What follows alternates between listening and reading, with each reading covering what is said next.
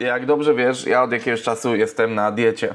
No. Więc y, ostatnio takim patentem na oszukiwanie siebie y, jest to, że rano piję kawę zamiast śniadania, no i później, y, później dopiero gdzieś jem śniadanie tam koło 11, 12, tak żeby gdzieś ten limit kaloryczny sobie przesuwać.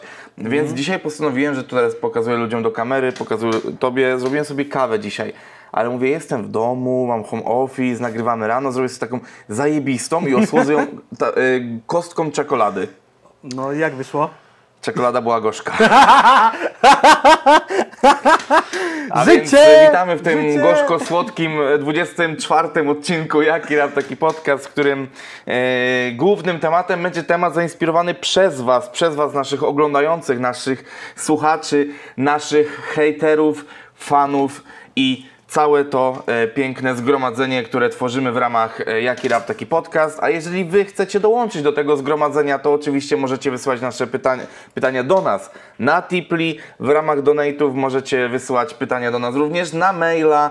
Jeżeli na Tipli to pytanie się nie zmieści, możecie też śledzić nasze sociale, które są tutaj u góry. Yy, oraz pamiętać o tym, że jest dostępny nasz merch na stronie titres.com. Także jeżeli chcecie dołączyć do naszej jakże zabawnej, patologicznej rodzinki, w której u Jacka dzisiaj będzie można słyszeć płaczące dzieci oraz Ale szczekanie yy, burków yy, od zamieszkujących niedaleko cyganów, a ode mnie mojego pięknego Atoma, który dzisiaj od rana postanowił być bardzo aktywny wokalnie. Nie no, aż tak blisko, Jacku, aż tak blisko tych, jak to się nazywa, tego koczowiska na Lechickiej nie mieszkam.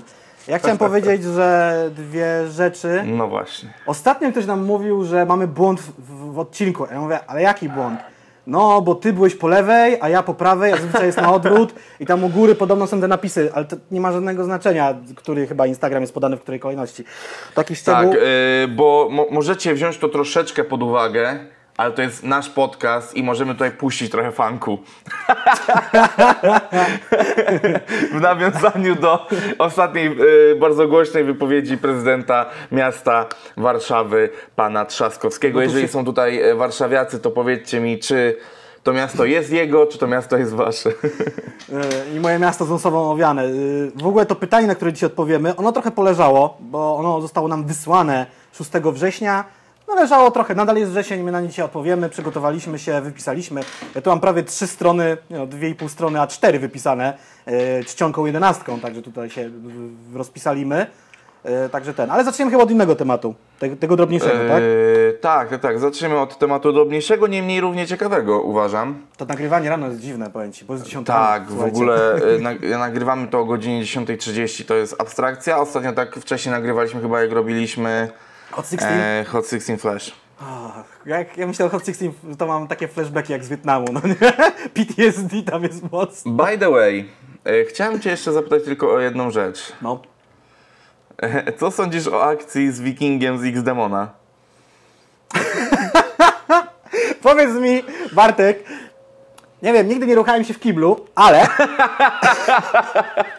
tej, tam się zawsze człowiek rozbiera do rosoła, powiedz mi, bo to mnie, to mnie tak trapi, że ja po prostu nie mogę. No nie, no powiem tak. to jeszcze no, facet! Kurwa. Znaczy, Jeżeli nie wiecie o co chodzi, y, to prawdopodobnie jesteście z Poznania albo nie dotarło to do was jeszcze w internecie. no, XD, mon, rzeczywiście XD tam było mocne. no, znaczy powiem Wam tak, generalnie jak, e, bo, bo gdzieś niestety krążą już personalia O tak, bardzo Mm. szybko go znaleźli, no. tego pana i jakby miejsce, w którym pracuje i tak dalej. Wow, aż tak? Ja tylko widziałem to, to jego, jego zdjęcie z niemniej, Facebooka. jak wpisujesz w Facebooku imię i nazwisko, obok wyskakuje od razu X-Demon. O ja, ja, jaki internet jest bezwzględny. Nie, nie. No, na, na wykopie znaleziono, gdzie pracuje. No, oczywiście już to zdjęcie z córką, że mi, miły piątek i miła sobota. To jest... A w ogóle, dobra, już kończę te, temat, jeżeli nie wiecie o co chodzi, No. no to poszukajcie sobie Wikinga z X-Demona albo Wikinga z WC, róż, różnie jest to nazywane. Mm. No to podobno e, twórcą, twórczynią nagrania jest partnerka tego pana życiowa. W sensie Ua. życiowa partnerka tego pana. Ua. Więc no, myślałem, że jakby, ktoś, myślałem, że ktoś z obsługi, no nie? Bo tam jakby była obsługa tego, tego przybytku. Tak, tak, tak, ale w pewnym momencie widać głowę kobiety taką wychylającą się w kadrze. I no, i to nie jest głowa wychylająca się z nadkutasa tego gościa. Życie, życie wciąż zaskakuje mnie. wciąż O, dobra, to zanim jeszcze przejdziemy do tematu z Winim, y, to dziękujemy za y, krótką, aczkolwiek treściwą y, serię memów na, na Ej. bazie mojego Zajebiste y, były. na bazie mojego Instagrama. Y, By the way, zdjęcie z lipca tamtego roku. Tak, a jakby też mi się podobał ten, te były bardzo fajne, ale ten też jak ktoś mnie trzy razy powielił, wstawił Tak. pasek z napisów końcowych i to... Tak, Jakie tak, miny tak, strzelam tak. straszne w tych podcastach, no nie? To jest memiczne, to No no, tak, memiczne. tak jest. No dobrze, ale równie memiczną postacią w polskiej branży hip-hopowej jest Wini y, i o nim, o nim dzisiaj na początku porozmawiamy y, z dwóch różnych powodów. E, Mianowicie z jednej strony o, na temat zbiórki crowd, crowdfundingowej e, na projekt Zmienić się albo zdechnąć próbując. Piękny tytuł. I też o tym, że twierdzi on, że został wyruchany przez Remika. Oszukali mnie, znaczy no jakby myślę, że ten film może połączyć ten filmik. Oszukali mnie banda polskich decydentów z, z, twarzą, z twarzą Winiego. Zacznijmy od tej wiadomości, która jest chyba dla Winiego istotniejsza w pewnym sensie, chociaż obydwie są ważne. Czyli Wini uruchomił na portalu Wspieram to. Jeżeli chcecie go wesprzeć, to słuchajcie, wspieram.to slash Wini. Najprostszy adres na świecie i on Nie zbiera... no, prostszy jest jedynie jaki rap, taki podcast. Dokładnie, JRTP. Zbiera na dobry początek 30 tysięcy złotych. Jest to kwota niemała, ponieważ chce on wyprodukować kilka teledysków, wideoklipów do swojej płyty nadchodzącej, której na razie mamy okładkę. Okładka jest już, według mnie ona już przeszła do legendy. Yy, sami nie zobaczcie, jak ona wygląda. A następnie chce uzbierać kolejną kwotę, jeżeli ta zbiórka będzie zakończy się powodzeniem, aby tą płytę fizycznie wydać. Bo Winiemu nie zależy na wydaniu płyty fizycznie. Ja chyba- pozwolę, ja pozwolę tylko się wtrącić co do okładki. No, y, była kiedyś legendarna historia z kopytem Borka, teraz jest kopyto Winiego. Okej.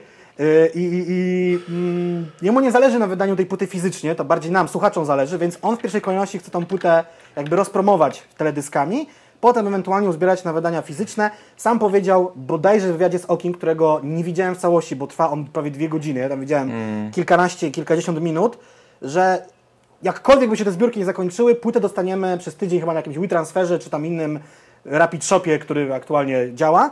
Yy, Na Wini też jakby polecam Wam sprawdzić wywiad dla Rap Newsa, on tam dużo mówi o tym, co się będzie działo w 100% i tak dalej, i tak dalej. I tu pewne, on pewną re- reorganizację firmy robi. Mm, i to też jest takim jednym elementem, że tutaj nie inwestuje swojego hajsu, bo wie doskonale, że jego muzyka jest niedochodowa, mimo tego, że już tam ten jego kanał się kręci, ale kręci z zupełnie innych powodów. I stąd też jest ta zbiórka, bo skoro mówi, że ma tą społeczność, no to warto jakby, żeby go wsparli, skoro tak wszyscy mówią, że super wywiady robi. No właśnie, no i teraz, i teraz ja chciałbym trochę do tego prze, y, przejść, bo moi drodzy, jak pewnie wiecie po tytule czy po miniaturce, ten em, odcinek będzie się kręcił troszeczkę, znaczy nawet bardzo mocno wokół wytwórni, celu y, tych wytwórni i tak dalej. No i teraz pytanie kluczowe. E, co w ogóle sądzimy o takiej formie sfinansowania płyty? I chciałbym, żebyśmy w tej dyskusji pozbyli się e, sympatii do Winiego i z, tak z chłodną głową to przeanalizowali, bo tak naprawdę no. E, Kwota do zebrania jest duża i trzeba cały czas... czy taka pamię- duża właśnie, znaczy, no tak, no tak, tak. Wiesz co, ale cały, cały czas y, jakby... mm, Nie, tutaj jest dokładnie podana informacja. Chcę zebrać fundusze na dwa klipy z nowej płyty. Ulica jest głupia i antybohater. Tylko też trzeba pamiętać, jakie klipy ma Wini. Gdybyście nie pamiętali, to już pomijając te ostatnie, na przykład takie jak Luz, czy Kiedy w końcu mi odjebie, polecam sobie sprawdzić, one są nawet tutaj na tej stronie wspieram to wrzucone. Utwór mm, rzucam i SS Sound Heavy Metal Funk, co tam się dzieje w tych klipach. To są takie wręcz barokowo rozwalone te klipy. One są bogate i w scenografię, statystów, kostiumy, różne dziwne historie, też postprodukcje, więc to... No tak, tak, tak, ale Poza tym też umówmy się, chodzi... trz- 30 koła na, y, tak? 30 czy 20? Tak, 30 no, na, 30 na dwa klipy, no na to dwa nie jest klipy dużo. to, to nie jest dużo, bo wszyscy No myśl- właśnie, czyli, czyli de facto kwota nie jest duża, bo na początku powiedziałeś, że duże pieniądze, no duże, nie duże. Du, duże jak Bardziej na gościa, właśnie- który nie jest zawodowo raperem, o może tak powiem. Nie O. robi tego na co dzień. Nie No i teraz, ja mam, i, I teraz ja mam główny problem, czy ta grupa odbiorców Winiego, która ogląda jego wywiady, bo są w jakiś sposób komiczne, ale też treściwe i takie gorzko-życiowe jak, przypomina moja kawa dzisiaj, e, no to właśnie mój, moja kawa ma dzisiaj smak wywiadów Winiego. E, I chciałbym, e, chciałbym teraz zwrócić tylko uwagę na to, czy rzeczywiście to ta grupa ludzi, która się zebrała wokół tego, jest na tyle oddana że jest w stanie sfinansować to i czy na, i czy na pewno ci ludzie, którzy są odbiorcami wywiadów Winiego, są też odbiorcami jego muzyki. Bo to jest, to jest pytanie, czy jesteś odbiorcą muzyki, czy jesteś odbiorcą wywiadów, czy jesteś odbiorcą Winiego jako postaci w całości, no nie? No, mi się wydaje tak, y, ja akurat jestem najpierw odbiorcą muzyki Winiego, potem jego wywiadów. W tej kolejności to odkrywałem. Ja kiedy tam się jarałem Znaczy, płytą... no dobrze, no ale od, odkrywanie, a e, No. podejście teraz to są różne rzeczy. Tak, no a teraz jego widzowie to mm, moim zdaniem lu- lubią jego wywiady. Bo tam są znani ludzie. Nikt by nie, nie wiem, no. Oczywiście są osoby, które oglądają te zarywane Znani, nieznani, no był DJ Twister jakiś czas temu, nie? Okej, no znani dla nas, nieznani dla młodych ludzi, ale jak już y, Winnie gada z, nie wiem, z Okiem, z Belmondo, nie wiem, tam, nie wiem, czy u niego był Young Iggy, ale rzucam, że pewnie był, czy tam ze Słoniem, czy z Tede, czy whatever, z kimkolwiek, no to fani muzyki tego oglądają. Potencjał jest, bo Winnie ma na swoim kanale 100 tysięcy, dokładnie 15 tysięcy swoich fanów i tutaj nie, ta zbiórka mogłaby się udać, tylko to wymaga pracy. To nie jest tak, że Winnie sobie raz ją wrzuci i potem nie będzie o niej przypominał. Obawiam się, że to już może tak skończyć troszeczkę mu podskoczyła zbiórka, bo widziałem jaka kwota była podczas audycji, w Rap Newsie, a jaka jest teraz te trzy dni później. To podskoczyło jakieś chyba półtorej koła, tak? Ale umówmy się, mamy 5 kafli, do końca jest 40 dni, to nie jest mało, to nie jest dużo, więc trzeba jeszcze zebrać 25 kafli. Sorry, ale Wini musiałbym naprawdę tym spamować. Facebook, Instagram, przypominać w swoich wywiadach, yy, unboxingach, które też robi ostatnio rzeczy zakwaszone, czy tam unboxingowa, czy tam szczoteczki do zębów, spoko. Yy, No musiałbym o tym No. napierdalać, przypominać o tym non-stop. Yy, krótka piłka z mojej strony to jest 625 zł dziennie, jeżeli chciałby to zdobyć. Mhm. A, a no mówię, ty, te 100 tysięcy fanów i to mówimy tylko o tych osobach, które zasubskrybowały jego kanał, a niekoniecznie też każdy subskrybuje jego kanał. Krótka piłka z mojej strony. Jeżeli chodzi o, e, jeżeli chodzi o zebranie tej kwoty, to jest to tylko 625 zł e, w skali jakby, znaczy dziennie, więc to de facto nie jest dużo. Problem jest taki, że mam wrażenie, że Wini chyba nie jest taką, znaczy inaczej, Wini jest marką w polskim hip-hopie. Wini jest osobowością niesamowitą w polskim hip-hopie, jest bardzo ważną osobą w polskim hip-hopie. Ale nie wiem, czy jest osobowością i osobą taką trendowną w czasach e, takich, jakich jest, e, e, w czasach takich, jakich jest teraz polski rap. Czyli po prostu moda, pop i tak dalej. Ja, ja po prostu mam wrażenie, że Wini ma świadomość tego, że się jego muzyka nie sprzedaje, przez co też mam duże podejrzenie, że najzwyczajniej w świecie ta jego osobowość może się teraz nie sprzedać, co może się przełożyć na to, że ta zbiórka nie odniesie sukcesu. Oczywiście mogę marudzić, ale ja zawsze podchodzę sceptycznie do kwestii finansowych. Nigdy nie mówię, że to będzie wow, super ekstra, ja pierdolę. No bo, e, bo wiemy jak z tym jest często, e, znaczy jak często z tym jest, że jest trudno to uzyskać. E, Przykładem też jest troszeczkę nasz podcast, że no jakby mamy jakąś tam stałą grupę odbiorców, ale też jakby no nie jesteście na tyle stałą grupą odbiorców, żeby, żeby te nasze donaty tak zapierdalały. Znaczy to jest tak, my nie mieliśmy żadnych oczekiwań wobec tego, po prostu odpaliliśmy to i to sobie działa, żyje swoim życiem, to nie jest narzekanie, tylko no jakby zawsze takie, takie akcje crowdfundingowe, gdzie to wy musicie komuś za coś zapłacić, wy jako odbiorcy, my jako odbiorcy, e, jest zawsze takim papierkiem lakmusowym e, stanu jakby w jakim znajduje się medialnie, karierowo dany artysta. I boję się, że troszeczkę to może wypierdolić się na plecy. No pokazuje to przypadek Słonia, jak bardzo łatwo, nie wiem czy to jest dobre słowo, udało mu się tę kwotę, którą planował z dużą górką zebrać i spokojnie teraz sobie wiesz co, realizuje tą problem, grę. problem, e, problem z tym jest taki, że Wojtek po pierwsze bardzo mocno to spamował. I jest aktywnym na raperem od zupełnie- lat 12. Tak, jest zupełnie na innym levelu. Tak, tak, Ma tak. bardzo oddanych fanów, których buduje od wielu, wielu lat, którym dostarcza, że tak powiem, jak się teraz ładnie mówi, kontentu bardzo dużo, wiesz, płyty. Regularnie. Swoje, WSRH, ciuchy. Kurwa, gadałem z Wojtkiem tydzień temu w czwartek Mhm. i on powiedział, gościu, kurwa, ja mam rozplanowaną, yy, mam rozplanowane dropy ciuchów praktycznie do końca 2021 roku. Gdybym się spiął, zrobiłbym w dwa tygodnie 2022. Krótka piłka, no jakby Planowanie z Wojta dużym z- wyprzedzeniem daje, daje pozytywne skutki. no, nie no, Wojtek ma to wszystko precyzyjnie zaplanowane, to wszystko jest gdzieś wpisane w jego ten, umówmy się, akcja z rojem, E, Świetna promocja, e, jeżeli chodzi o tą muzykę z Brain, e, z Brain Freezerem, że to jest też połączone. Do tego mixtape. Zajebiście rozplanowana pod względem wizualnym, mówię też o grafikach i nagród, kampania crowdfundingowa, rzucona też w odpowiednim momencie. Tam się też Kurde, zaangażowany tam się, był... tam po prostu, tam dodałeś 2 do 2 i wyszło 4, kurwa, no jakby Tam też no... był zaangażowany wiesz. Grąciarz, plus portale wszystkie i muzyczne, i Tak. branżowe, growe o tym pisały, bo to jest ciekawostka z obu światów, tak? Dokładnie, dlatego właśnie mówię, no tu jest, to jest zupełnie inna, e, inna akcja. Nie, nie mamy pewności, że jeżeli w ramach innego projektu Słoń by to powtórzył, czy by to wypaliło, no ale tutaj to pierdolnęło niesamowicie i to jest, bo, bo ja mam wrażenie takie, że jak robisz zbiórkę, to jak ona nie jebnie na początku, to nie jebnie nigdy. W sensie, jeżeli robisz zbiórkę, ona musi od początku być precyzyjnie zaplanowana, potężnie uderzona i tak dalej. Wini trochę zrobił tutaj to tak z Niemca, że tak powiem, no nie? Można No było to zrobić jakby- ładniej. Jakby obserwuję Winiego, to też te, ten żart, że on nie pamięta jak się nazywa jego kanał, że on nie przypomina o jakichś rzeczach. Ja wiem, że on ma tysiąc rzeczy na głowie, on ma firmę odzieżową na głowie, milion różnych innych kwestii, która w tej chwili jest w takiej, nie wiem, zmian, restrukturyzacji. Powinien mieć człowieka, który by albo robił to za niego, albo mu po prostu skakał po głowie, wini, wrzuć przypomnienie na Instagrama, na Facebooka. Wiesz, no nagranie Instastory nic się nie kosztuje, a jakby zadziała. Też patrzę na Znaczy, te to progi zobacz. Bo one no to są... jeszcze, jeszcze tylko nawiązując do Winiego i tego jego prowadzenia kanału. Bardzo prosta rzecz, ale znaczy, bo zobacz, zobacz, jak my często też zapominamy o takich rzeczach właśnie socialowych i tak dalej, jak coś przypominam tam u góry. No to zobacz, y, znaczy nie wiem na ile śledzisz Imponderabili, ale na przykład tam y, bardzo, ba, przez bardzo, bardzo długi czas wywiady wyglądały praktycznie jak u Winiego, czyli puszczenie nagrania jakąś chwilę przed przywitaniem, Czyli takie wejście w rozmowę delikatne, wpuszczenie e, gościa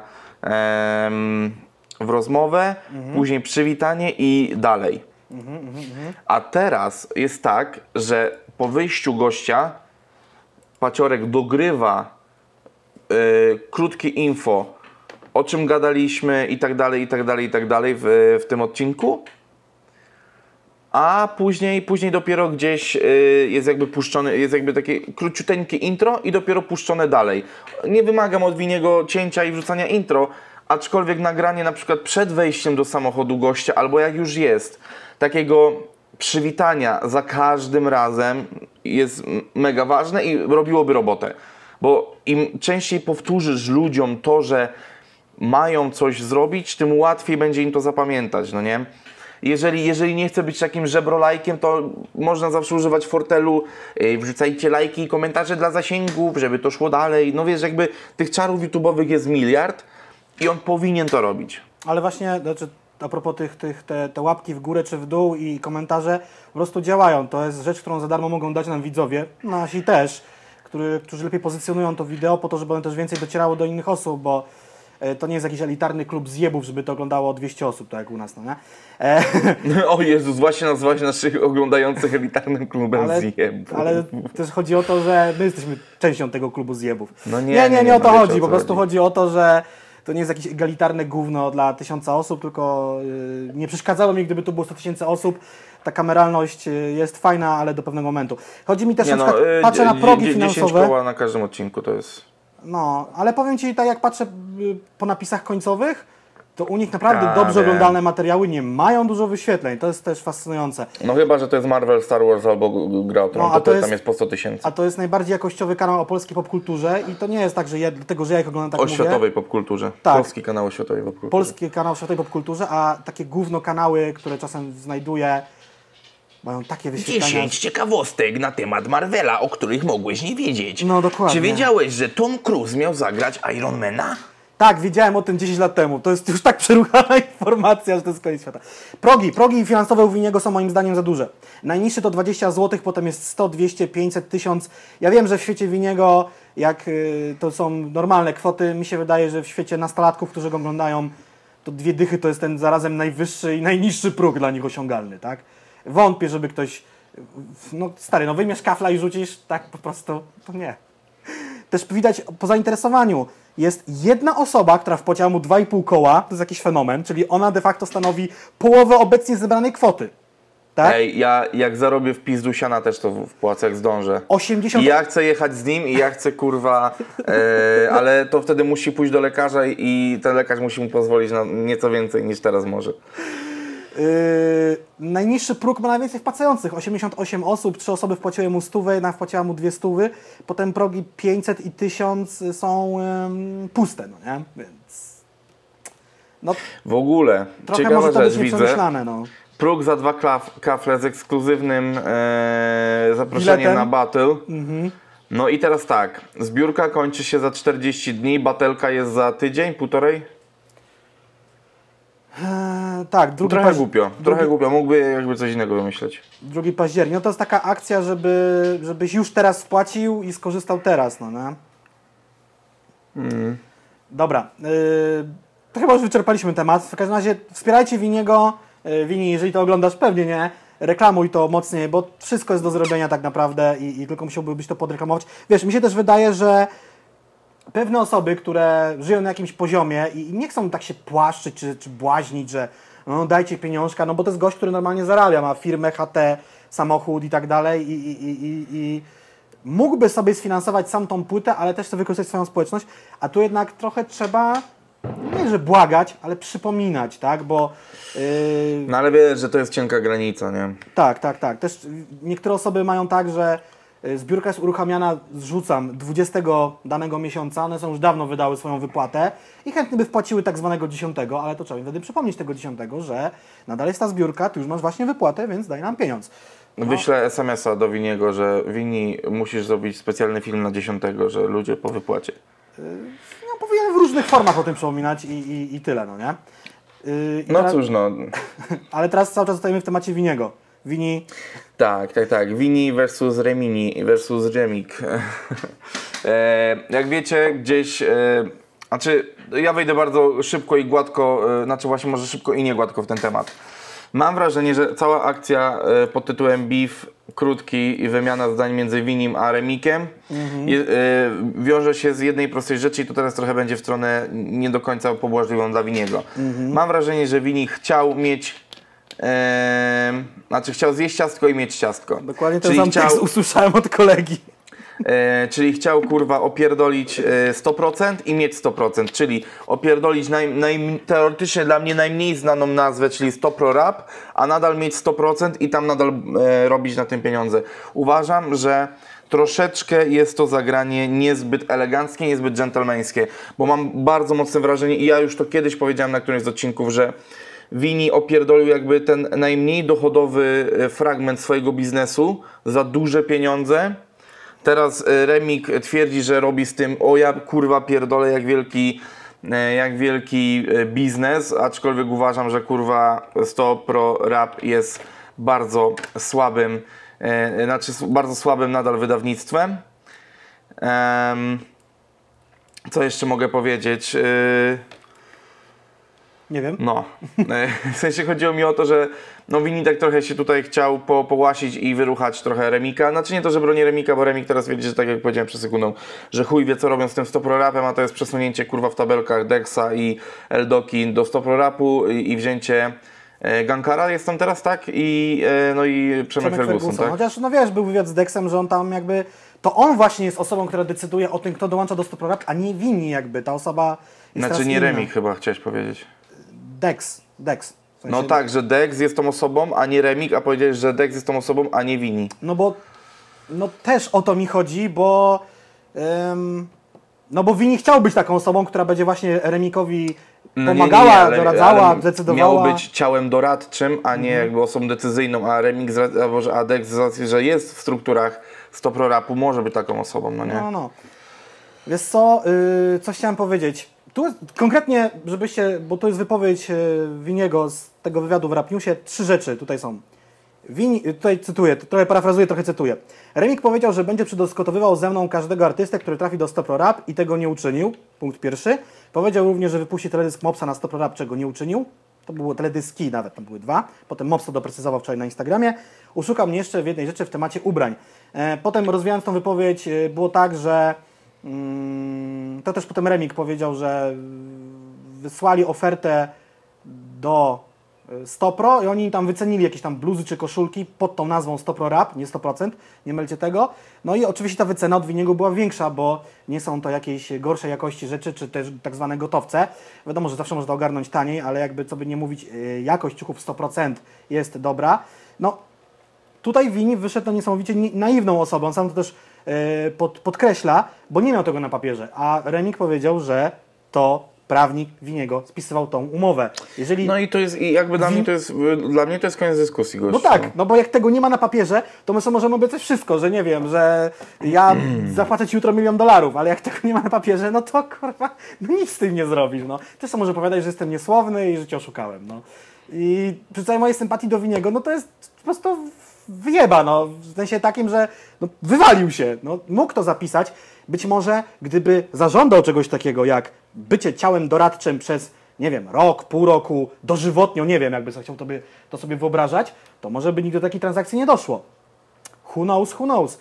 E, Remik, umówmy się tutaj, marka Stoprorap jest znana, nieznana, kupił No nie, dla mnie to jest bez sensu w ogóle zakup, już to mówiłem wiele razy. ale wiesz, masz kanał z prawie milionem subskrypcji, masz e, back katalog, jak Remik powiedział w swoim Instastory, dożywotnio ten back katalog u niego jest, to są artyści typu e, nie wiem, czy Sobota się wykupił, wątpię. Sobota, tam e, jest Kabe, który przez ostatni rok tylko na kanale 100% działał. Jest to Bonson, solo czy też z Matkiem i tam kilku jeszcze innych artystów, których back katalog ma on tam i, i, i co? No ma jakąś, wiesz, no ma na czymś może budować, zobaczymy jak to się rozwinie. No co mogę powiedzieć, no przy całej mojej sympatii do Winiego jest to, mm, wiadomo, że to jest tak zwana umowa dżentelmeńska, obiecanki, cacanki, no ale w biznesie chyba jednak ten papier jest istotniejszy niż jakiekolwiek tam ustne umowy i obiecanki. No, no to jest jedno, aczkolwiek y, z drugiej strony powiem tak, ja jako osoba wychowana wedle zasady y, słowo pisane y, jest równie ważne co, co, co słowo mówione, no to nie rozumiem takich akcji, uważam to, znaczy z dżentelmeńskiego punktu widzenia i jakichś zasad, według których ja żyję, sorry, to y, jeżeli była taka umowa ustna pomiędzy nimi, no to Remik tutaj zachował się kurwa bardzo nieelegancko, nie, nie dżentelmeńsko, ale wiemy, że zasady biznesu są Life is brutal, no nie? tak, nieubłagane. Business is business. No i wtedy niestety, y, niestety, no trudno jest mi bronić winiego, no nie? Wystarczyło też po prostu, no nie wiem, nie mówić takich rzeczy, tak jak to, jak to, jak to Wini tutaj wspomina, że nie obiecywać, i nie zapewniać Winiego, że jest tam bardzo ważnym, będzie elementem tego, tego wszystkiego, no bo po prostu nie, no firma zmieniła właściciela i that's it, no tak jak ja bym, nie wiem, opierdolił kogoś, komuś swój kanał, on by zmienił nazwę i tu robił, nie wiem, unboxing klocków Lego, no. Już nie mam z tym nic wspólnego i nie mogę nic z tym zrobić, no dostałem za to siano Mhm. i bye bye, no nie? Jestem, y, tak co do teraz y, umów dżentelmeńskich, zastanowiłem się bardzo mocno nad tym, jaka umowa jest pomiędzy, znaczy poza umową, y, mówię dystrybucyjno-wydawniczą, jaka jest y, umowa pomiędzy Dexem a Stoprorapem, czy na przykład właśnie ta jego rola doradcza jest rolą na zasadzie, nie wiem, kontraktu y, B2B między firmą Dexa a firmą My Music, czy to jest, wiesz... y, No nie, nie, nie wiem, czy, czy, czy wiesz o co mi chodzi. No ja się tam, czy, no, czy, trochę czaję, no ale nie wiem, nie wiem, nie wiem jak to może być zorganizowane. Czy, czy, czy po prostu ta ich e, umowa jest sformalizowana? O. No, no, no nie wiem, nie, tak- nie, nie wiem tego. Może mówił to w jakimś wywiadzie, ale, ale nie wiem. Bo jeżeli nie jest, no to teraz po akcji z Winim e, Dariusz powinien się zastanowić. Pamiętajmy o- ostatnio bardzo mądre słowa, które wypowiedział Krzysztof Stanowski w ramach sytuacji Messiego w Barcelonie. Umowy konstruuje się na czas wojny. W sensie, że umowa ma być tak dobrze skonstruowana, żeby chroniła dupę twoją w czasach, w których będzie źle, bo wiadomo, że oczywiście No wszelkie- fajnie się, pod, wszelkie- fajnie się odpis, podpisuje umowy, e, w których jest, e, jest super współpraca i klepiemy się po plecach i e, tańczymy kumbaya, jak to mówił kurwa Cejrowski chyba. Em, tylko no, podpisuje się umowę na czasy, w których będzie źle i zasłania się tam dupę, więc no. No, trzeba, trzeba się zabezpieczyć we wszelkie możliwe sposoby i przede wszystkim w momencie podpisywania umowy czytać te elementy, które przewidują kary finansowe i tak dalej, bo to jest bardzo Jasne. ważne. Y, Ja powiem, ja, ja myślę, że tutaj spuentuję już tą dyskusję e, w taki sposób, że e, Bo? po to podpisuje się umowy, żeby być pewnym czegoś na 100%. O Boże, ała się napiję wody. No, ale nie, to było w sumie nawet całkiem dobre, ale wody i tak się napiję. ja już nie mam czego pić, bo kawa mi się skończyła. Zapomnieliśmy o jednej istotnej rzeczy. Skończyła No. Ci ta gorzka kawa? Okej. Y, Wini y, zapowiedział, brrr, nie pamiętam w którym miejscu, chyba w materiale y, zdechnąć się, zdechnąć, y, Zdechnąć się? Zdechnąć Zmienić się. się albo zdechnąć próbując. tak, w tym materiale, gdzie zapowiada zbiórkę, zapowiada też odpalenie nowego kanału. Wini ma swój kanał, to też chciałem zwrócić uwagę, że Wini trochę za bardzo kombinuje. Dubanie, rozpierdzielanie się na 128 kanałów nie jest dobrym sposobem w przypadku Winiego. Ma zbudowane to swoje 115 widzów, tysięcy, i ja bym na jego miejscu rzucał i wywiady, i muzykę na jeden kanał, trudno. Wiem, że to jest momentami skrajnie różny content, ale jedna widownia jest wspólna. I on powiedział, że będzie osobny kanał, no bo wiadomo, Stop Rap jest teraz w rękach My Music i, i, i no nie ma już tego dostępu. I ja ten kanał sobie odnalazłem nawet, on to nie jest żadna tajemnica. Y, 1 kwietnia 2020 roku, czyli mniej więcej wtedy, kiedy dochodziło do transakcji między My Music a Stopro, Wini założył kanał, który nazywa się Essa Sound. Jest na nim jeden materiał, konkretnie teledysk do Mamin Synka. Teledysk, no to jest teledysk, takie tam wideo. Do Mamin Synka, mam 12 tysięcy wyświetleń i to jest y, no, kanał, którym w tej chwili mm, Wini dysponuje. On jest taki no, goły i wesoły. Jest tam jeden materiał, nie ma nawet awatara, nazwa jest z małej literki, może taka miała być. Przypuszczam, że nowe rzeczy muzyczne od Winiego będą tam lądowały, tylko że to jest straszny rozpierdziel, bo część rzeczy Winiego oczywiście jest na kanale Starym Stopro Rap, część na kanale Wini, a część na kanale to będzie Essa Sound. Nie jest to dobry pomysł moim zdaniem. Już prz- przeprowadziłbym promocję tej płyty na tym jednym kanale Winiego, Mm. a na Essa Sound wrzucał to, co tam Wini będzie chciał wrzucać. Nieważne. No dobrze, to teraz po raz drugi postaram się spuentować ten materiał. E, Jeżeli chodzi o określenie essa, Essa! Jest, on, jest ono dla mnie strasznie głupie. E. Ale na pewno jest jakimś fenomenem popkulturowym, skoro Stachurski nagrał utwór pod takim tytułem. Essa! Dobra, Genezę y, zwrotu Essa masz na którejś z płyt Winiego nawet. Nie potrzebuję tego w moim życiu. Dobrze, a teraz przechodzimy do creme de la creme, do soli y, tego podcastu, do y, tematu, dla którego wszyscy się tutaj zebraliśmy i który sprowokował jeden z Was, jeden z naszych widzów. Adam Esz zwany. Dokładnie tak. Yy, I pytanie brzmiało, Czytam. czy uważacie, że wytwórnie muzyczne slash oficyny wydawnicze skupiające wielu raperów takie jak SBM Label mają jeszcze rację bytu, czy raczej raperzy z takich wytwórni powinni iść na swoje?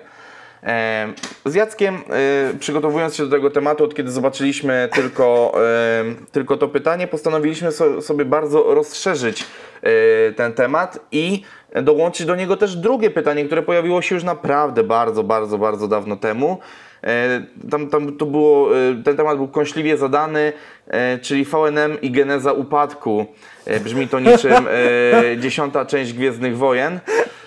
Kylo Ren, VNM. Aha. Tak jest. Yy, No i powiem Wam tak. Zacznijmy od tego, że chcielibyśmy przeanalizować sobie kilka ścieżek. Hehe. Eee, Możemy zacząć od tego, że na to pytanie można odpowiedzieć jednym zdaniem i to byłby to no dopiero tak, tak, plot tak, twist, ale, no ale chcemy, chcemy dać Wam też to jakiś powód do, do dyskusji e, i przeanalizować kilka dróg, którymi różni raperzy dochodzili do Uła. e, swojego sukcesu, tudzież upadku.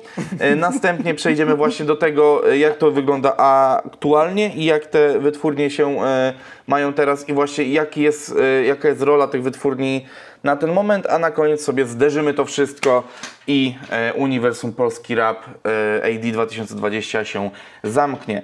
Na początek mamy e, tutaj e, przykład kariery totalnie samodzielnej, jak tutaj pozwoliliśmy Ja sobie, opisać. też dopisałem potem parę osób oprócz tego głównego zawodnika. No, no, no, no, no, o właśnie. No to jeżeli możesz to, y, znaczy skupimy się na karierze Palucha, Aha. ale jeżeli mógłbyś y, nakreślić innych, to super, że przygotowałeś. Mamy, to mi się przypomniało Szu- wczoraj. ma, masz szóstkę z przygotowania z, y, na lekcję. Tak, yy, Kali na przykład, sprawdziłem to, wszystkie jego solowe płyty po wyjściu z firmy, a nawet te firmie, one nigdy nie były wydawane chyba przez jakiś label, tylko zawsze były, dobrze, może inaczej, bo z, z firmy nie znam na wyrywki. Sprawdziłem dyskografię Kaliego, wszystkie jego solowe płyty Gandzia Mafia Label, wiadomo, że to było zawsze przez kogoś dystrybuowane, ale Właśnie, bo, jest... bo, bo, też, bo, bo też pamiętajmy o tym, że wytwórnia i dystrybucja, dwie różne rzeczy z reguły, ale to, to, to będziemy też tutaj przypominać.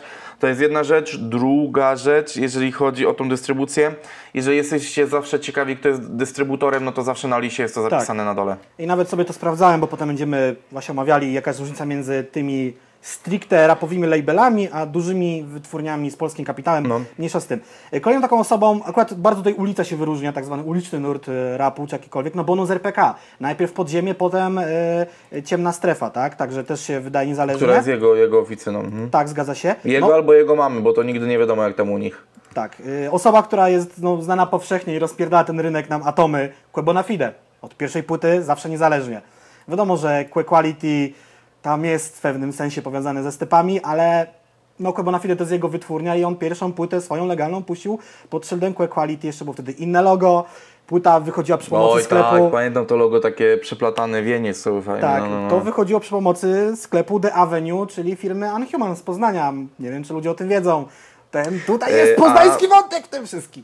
Ja, ja przypominam oczywiście o tym, że na pierwszej przy, przy eklektyce było e, przeogromne lokowanie produktu i marki Classic Wear, A, o, to o, czym już kiedyś gadaliśmy na jakimś podcaście. Eklektyka to jeszcze, jeszcze to, to podziemie. No i tutaj Tak, nam tak, zostaje tak, tak. osoba, którą sobie wzięliśmy, że tak powiem, pod lupę, jako totalnie samodzielna ścieżka kariery, zresztą Paluch to podkreśla wielokrotnie. No, no Paluch, Łukasz Paluszak No jeszcze słoń, tak? Y, Słoń też, tak. Tutaj jako można też wymienić słonia. No na pewno, słoń. No, dopisuję. Nie wiem dlaczego, ale teraz dopisuję. No słoń, wiadomo. No dobrze, no y, i ja sobie prześledziłem to i de facto chyba tylko płyta Pewniak Palucha była, jest na Discogsie przynajmniej przypisywana fonografice. Tak, i Paluch do tej pory podkreśla, jak zła to była współpraca i że nigdy więcej. Never No ever. właśnie, więc jakby wszystko co działo się później był to BOR e, i w- umowa dystrybucyjna na tyle na ile pamiętam to przynajmniej te ostatnie rzeczy no to jest Step Records, Step Distro, Step Hurt, Step chuj wie co, ale wszyscy wiemy o co chodzi. W sensie nie Step Tak. chuj wie co, że obrażam Step, tylko po prostu e, Ale te firmy mają wiele nazw. O, oczywiście moglibyśmy teraz po, po, po, poświęcić pół godziny y, odcinka y, na to, żeby wejść w KRS i, Ja i- i wezmę przejrzeć tablicę to, taką ale- z mazakiem, będę to rozrysowywał. Kto O Jezus, i znowu jak teraz pomyślałem o KRS-ie, przypomniało mi się nazwisko y, właścicieli i że Step i naz... no ja... A że, że, że bracia Krok, a Krok po angielsku to Step i Step Records. I pierwsze No, logo to no, była no, taka stópka. No, no, no, no. Jaki rap taki podcast ucząc bawi, bawiąc uczy. Jak Wowunio. No dokładnie, ale teraz tak, no y, Paluch y, i kariera. No umówmy się, że Paluchowi na dobre wyszło y, budowanie tego swojego pomnika ze Spiżu, e, tego hegemona polskiej sceny od podstaw, no bo de facto jest teraz totalnie niezależną osobą. E, też przykład jego e, kariery i jego współpracy z Baszysz, bo to też jest tutaj dość ciekawe, jest taki, że Paluch jest tym artystą, do, który, do którego na spotkania się przyjeżdża albo się z nim rozmawia u niego, na jego terenie, a nie jest, nie jest ganiany po tych wszystkich e, korpo spotkaniach w Warszawie. O tym też wspominała Marta Nizio, że e, miałem z nią kiedyś taką cie- ciekawą dyskusję właśnie na, na temat działalności tam właśnie Boru, Ba- Baszeszu i tak dalej, E, bo ja mam taką teorię, że jeżeli jesteś teraz wchodzącą osobą w tą branżę albo wchodziłeś w nią tam z 5-7 lat temu, to raczej e, bycie w Warszawie jest rzeczą dobrą do budowania tego swojego, e, e, te, tej swojej marki. A no, Marta Nizio pochodzi jeszcze z troszeczkę wcześniejszych czasu, czasów i Paluch też. I są jeszcze czasów, w których nie musieli budować y, tej ko- swojej kariery warszawocentrycznie.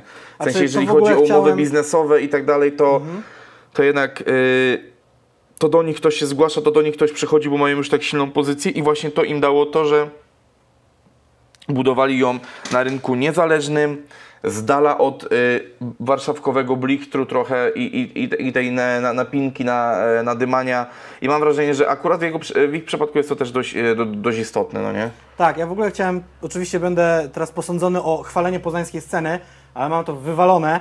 Chciałem tylko zwrócić uwagę, żebyście zwrócili sobie uwagę, powtórka, na to, jak przebiegała ścieżka kariery wszystkich obecnych w mainstreamie poznańskich raperów, u kogo wydają i jak wydają. Tu nikt się z Poznania nie wyprowadził, chyba że pod Poznań mieszkać, ale o to mi chodzi. Tutaj nikt nie robi dla żadnej wytwórni, już od dawna.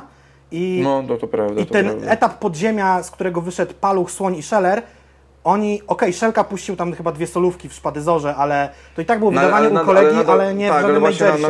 nadal, właśnie nadal Szpadyzor był lokalnie, no nie? Tak, czy to nie był nawet chociażby Step, czy, czy, czy, czy My Music. Oni się... Poznańska scena jest pod pewnym względem takim no, jest swoim, swoistym fenomenem. Tutaj No, są no, przy, to- to- sobie żyją, prawda. tworzą, Okopali się- zarabiają i też nie ma żadnej przewózki za bardzo na tym wszystkim. Okopali się rzeczywiście bardzo, ba, bardzo mocno wokół, y, wokół siebie i ja teraz się przez chwilę zastanowiłem, jaki jest status dwóch Sławów, jak oni wydawali. Y, Dwie płyty w Embryo, potem już y, X2, niezależnie. Z dystrybucją. No właśnie, właśnie, Też chyba właśnie. stepy dystrybuują. Tak, tak, tak. A tak, teraz tak, oni tak, tak. są de facto w 2020? Nie, nie mogę tak powiedzieć chyba. Nie wiem, jaka jest aktualnej sytuacja. Właśnie, nie wiem, Ciekawe, wiem. ciekawe to jest. Nie wiem, Bartku, nie wiem tego. KRS i szukamy. Nie, nie, nie, nie. Olis, Olis nie, Astrologis. nie, nie. Nie? E, W, e, w ramach 2000, e, bo jest tak, jak wchodzisz na stronę 2020 Works, to jakby jest tam bardzo szybko rozpisane wszystko i ich katalog obejmuje tylko Dziarmę Okiego, Problem Gwerile, Taco i Okiego, ponownie ten drugi mixtape, Okej. ale jest też działka współprace i te współprace są, mają, w, tam jest od chuja, bo tam jest Mm. No, shafter, o co chodzi, no wszystko, e, tak, wszystko. ale tam są wszystkie rzeczy RHW, jest na przykład współpraca ze Szpadyzorem przy Grubym Mielskim, No. e, jest też współpraca z X2 właśnie jako, e, jako tak. dwa sławy, czyli płyta coś przerywa i pokolenie X2, to tak nadmieniając szybko, ale wracając do Palucha, no Yy, bardzo, bardzo mocno obudowana marka wokół jednej osoby. E, BOR to Sparta, e, fani firmy Baszysz mówią, że BOR to Marta. Tak, ale jakby też współpraca, E, Ale z, wiemy o co chodzi, no. współpraca z Martą Nizio Palucha trwa, ojej, 8 lat, czy coś w tym stylu? No, oni się w ogóle znają z jakiegoś okresu jeszcze licealnego, po czym mieli przerwę w relacji e, i później e, zderzyli się w momencie, kiedy Marta robiła koncert a ten. Nieważne, bardziej chodzi mi o to właśnie, że... wieloletni, wieloletni taki układ przyjacielsko-branżowo-biznesowy, tak? Że to jest stały menadżer, który już jest sprawdzony w bojach i No tak, ale dobra, ale, ale, ale, ale wracając właśnie do, do wydawania muzyki. Mhm. Paluch od, od samego początku jakby celował w to, y, w to budowanie własnej marki, co jest ryzykowne ze względu finansowego, bo ryzykujesz swoje pieniądze, nikt ci pieniędzy na nic nie daje. Tak, musisz musisz totalnie. przez bardzo długi czas inwestować. Oczywiście to z czasem się zwraca, no bo pa, pamiętajmy, że de facto od PCC e, no to Paluch ma już tylko tendencję wznoszącą. Teraz mam wrażenie, że jest to y, mocny etap stabilizacji. Przypominam, ostatnia płyta Palucha 2018 rok, więc no pytanie, czy jeszcze w tym roku coś się zadzieje, czy raczej w Nie, na, 2021? na, na 100%. Ja obserwuję Palucha i on teraz pisze, pisze, pisze i obstawiam, że za 3 tygodnie startuje preorder i płyta będzie koniec listopada, początek grudnia, no nie? Także że na, na, na 100% coś tam będzie. Yy, Ty mówisz, że od PCC jest w górę, ja bym powiedział, że pierdolnięcie nastąpiło przy lepszego życie dealer albo niebie. No tak, tak, ale już PCC to wiesz, no jakby... To już był ogólnopolski projekt, to już, to już było, potem już było tylko grubiej. Ym, co mogę powiedzieć? Paluch spędził w takim, wiadomo, że w podziemiu spędził, gdybyśmy spojrzeli na daty, to niby tylko 5-6 lat. Ale de facto, jeżeli rzeczywiście zaczęło się dziać od roku 2014, to można powiedzieć, że on 10 lat pracował na to, co Wiesz potem co? procentowało. Nie? to, to ja jeszcze e, zrobię lekką korektę c- tego, co mówiłem. Mhm. Bo bezgranicznie oddany i syntetyczna mafia, to już jest oczywiście Bor. No tak. E, i, Tak, I to tak, są tak. płyty, które wyniosły jego z, z takiego podziemia na, na taką półkę do, dobrze rozpoznawalnego rapera w Polsce. Później mam wrażenie, że właśnie poszło niebo, Lepszego życia ten, Mhm. dealer i PCC, czyli płyty na przestrzeni 2012 i 2014, które już były takim jebnięciem opór, no ale to, co się dzieje już de facto od ostatniego krzyku osiedla, U, tu to już jest to już jest, to już jest szaleństwo, to już jest naprawdę najwyższa półka w polskiej rap grze i, i naprawdę, naprawdę e, no, No przy Ścisły mainstream. Pamiętam jak wychodziło Niebo, był ten właśnie tytułowy, tytułowy klip, tam był beat Mateo, co też było taką dla mnie skakującą, oczywiście na plus współpracą, że ten producent, którego kojarzyłem z TD, Sobota, Góral, e, zrobił coś z paluchem, mówię wow, fajnie, no nie? No Fajnie, dobra, no fajnie. i teraz, i teraz e, szybkie podsumowanie, dlaczego droga palucha w jaki sposób jest e, wyjątkowa i co ona mu przyniosła. No bo teraz tak, nie, e, zbudowanie swojej marki za własne pieniądze daje niesamowicie dużą niezależność finansową później. Tak. Kolejna rzecz, nigdy nikomu nie musisz dziękować i prosić się za cokolwiek. Nie musisz, e, nie Iść na musisz ustępstwa tak ne- zwane, chyba sam ze sobą, bo tak, się budżet e, kończy. nie musisz negocjować z żadną wytwórnią, singli i tak dalej.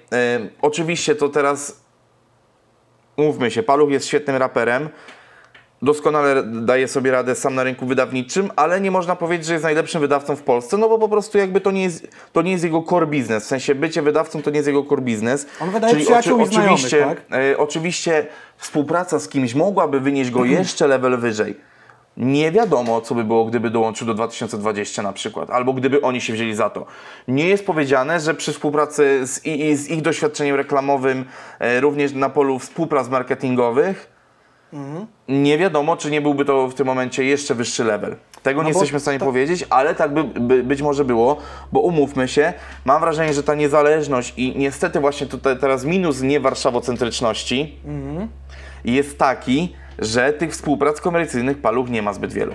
No, I teraz pytanie, tym czy myślę, nie no. chce ich mieć, czy nie dostaje ich? bo chciałem powiedzieć, chciałem powiedzieć i się sam ugryzłem w język, bo chciałem powiedzieć, że no w sumie Kenke też nie ma. Błąd, Kenke przecież współpracował z T-Mobile? Czy, czy tak? To był T-Mobile. tak. Ale, ale, ale to, był, to był bardziej jednorazowy strzał, to nie jest jakaś regularna współpraca, ale Okej, była. no ale było. Ale była. No i teraz Myślę, że właśnie Paluch pytanie. spokojnie mógłby, nie wiem, zrobić coś, oczywiście nie będzie jakieś tam żenujące, nie wiem, spokojnie reklama jakiejś marki odzieżowej, którą sam nosi i preferuje. Nie no, kurwa, spoko, uważam, no uważam, że wiesz, że, że, że zalokowanie kurwa Asixa, nie wiem, e, czy, czy Adidasa w ramach jakiejś naprawdę fajnej, ekskluzywnej współpracy, która nie wymaga od niego nagrywania e, kawałka i jakiegoś strasznego przypałowego pozowania, nie byłaby zła. Ja Naprawdę myślę, uważam, że... że- nie.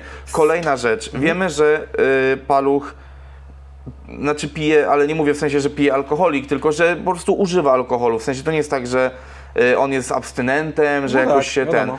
Więc żaden problem, na przykład jak, jakaś naprawdę mocna marka alkoholu w stylu już, ja nie, nie, nie mówię kurwa gorzka żołądkowa, tylko nie wiem, y, Johnny Walker, Ballantines, y, coś takiego. Czemu by nie? Mhm. Tylko mam wrażenie, że jego takie wycofanie i wizerunek bardzo mocno niezależnej osoby No, intro na i chęć płycie, no budowania, nie? Gdzie on tam i, i bez 100 chęć budowania marki. No właśnie, więc jakby no, wiesz, y, czemu by nie na przykład jaki, jakaś fajna współpraca z, y, z Bawarką, z BMW, no nie? Why not? Czemu by nie? Ja nawet myślałem o tym, że mógłby mieć y, swój nie, model Nie chcę nic buta. mówić, ale, ale osoba, która obsługuje y, leasingi, y, czy, czy jakby z- zakupy palucha mieszka dwa piętra nade mną. Jakby, kurwa, wychodzę z tym człowiekiem na spacery codziennie z psami, więc kurwa, no czemu by nie? Znaczy, to, jest akurat, to jest akurat głupi przypadek, że mieszkamy w jednym, w jednym bloku, ale, ale no kiedyś, kiedyś nam się zdarzyło rozmawiać właśnie o tym, że uj, ja organizuję koncerty, o, ja sprzedaję auta paluchowi.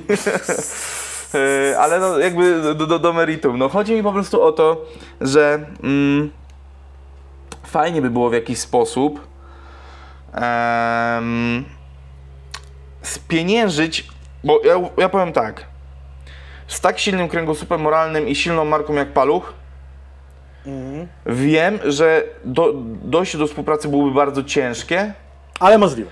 ale byłoby bardzo quality. To nie byłby e, przypał pod tytułem e, zarobiłem grubo ponad 6 zer, Adam Ostrowski, jestem abstynentem, promuję kurwa alkohol. Żenada stulecia współpraca, w ogóle odcinek o współpracach e, raperów z markami dla nas to jest w ogóle must have. Musimy to kiedyś zrobić w końcu, bo gadamy Tam o są- tym są od takie- kiedy ten podcast w ogóle e, zaczął kiełkować w naszych głowach. No niezłe kwiatki są w Eee. tych współpracach tam są. E, u, uważam, że dobra współpraca może się jeszcze nie pojawiła na stole u Palucha, albo po prostu on rzeczywiście nie chce współpracować, aczkolwiek no biorąc pod uwagę jakie stawki są w stanie wyciągać polscy raperzy za, za niektóre współprace, przypominam Allegro, yy, na Fide,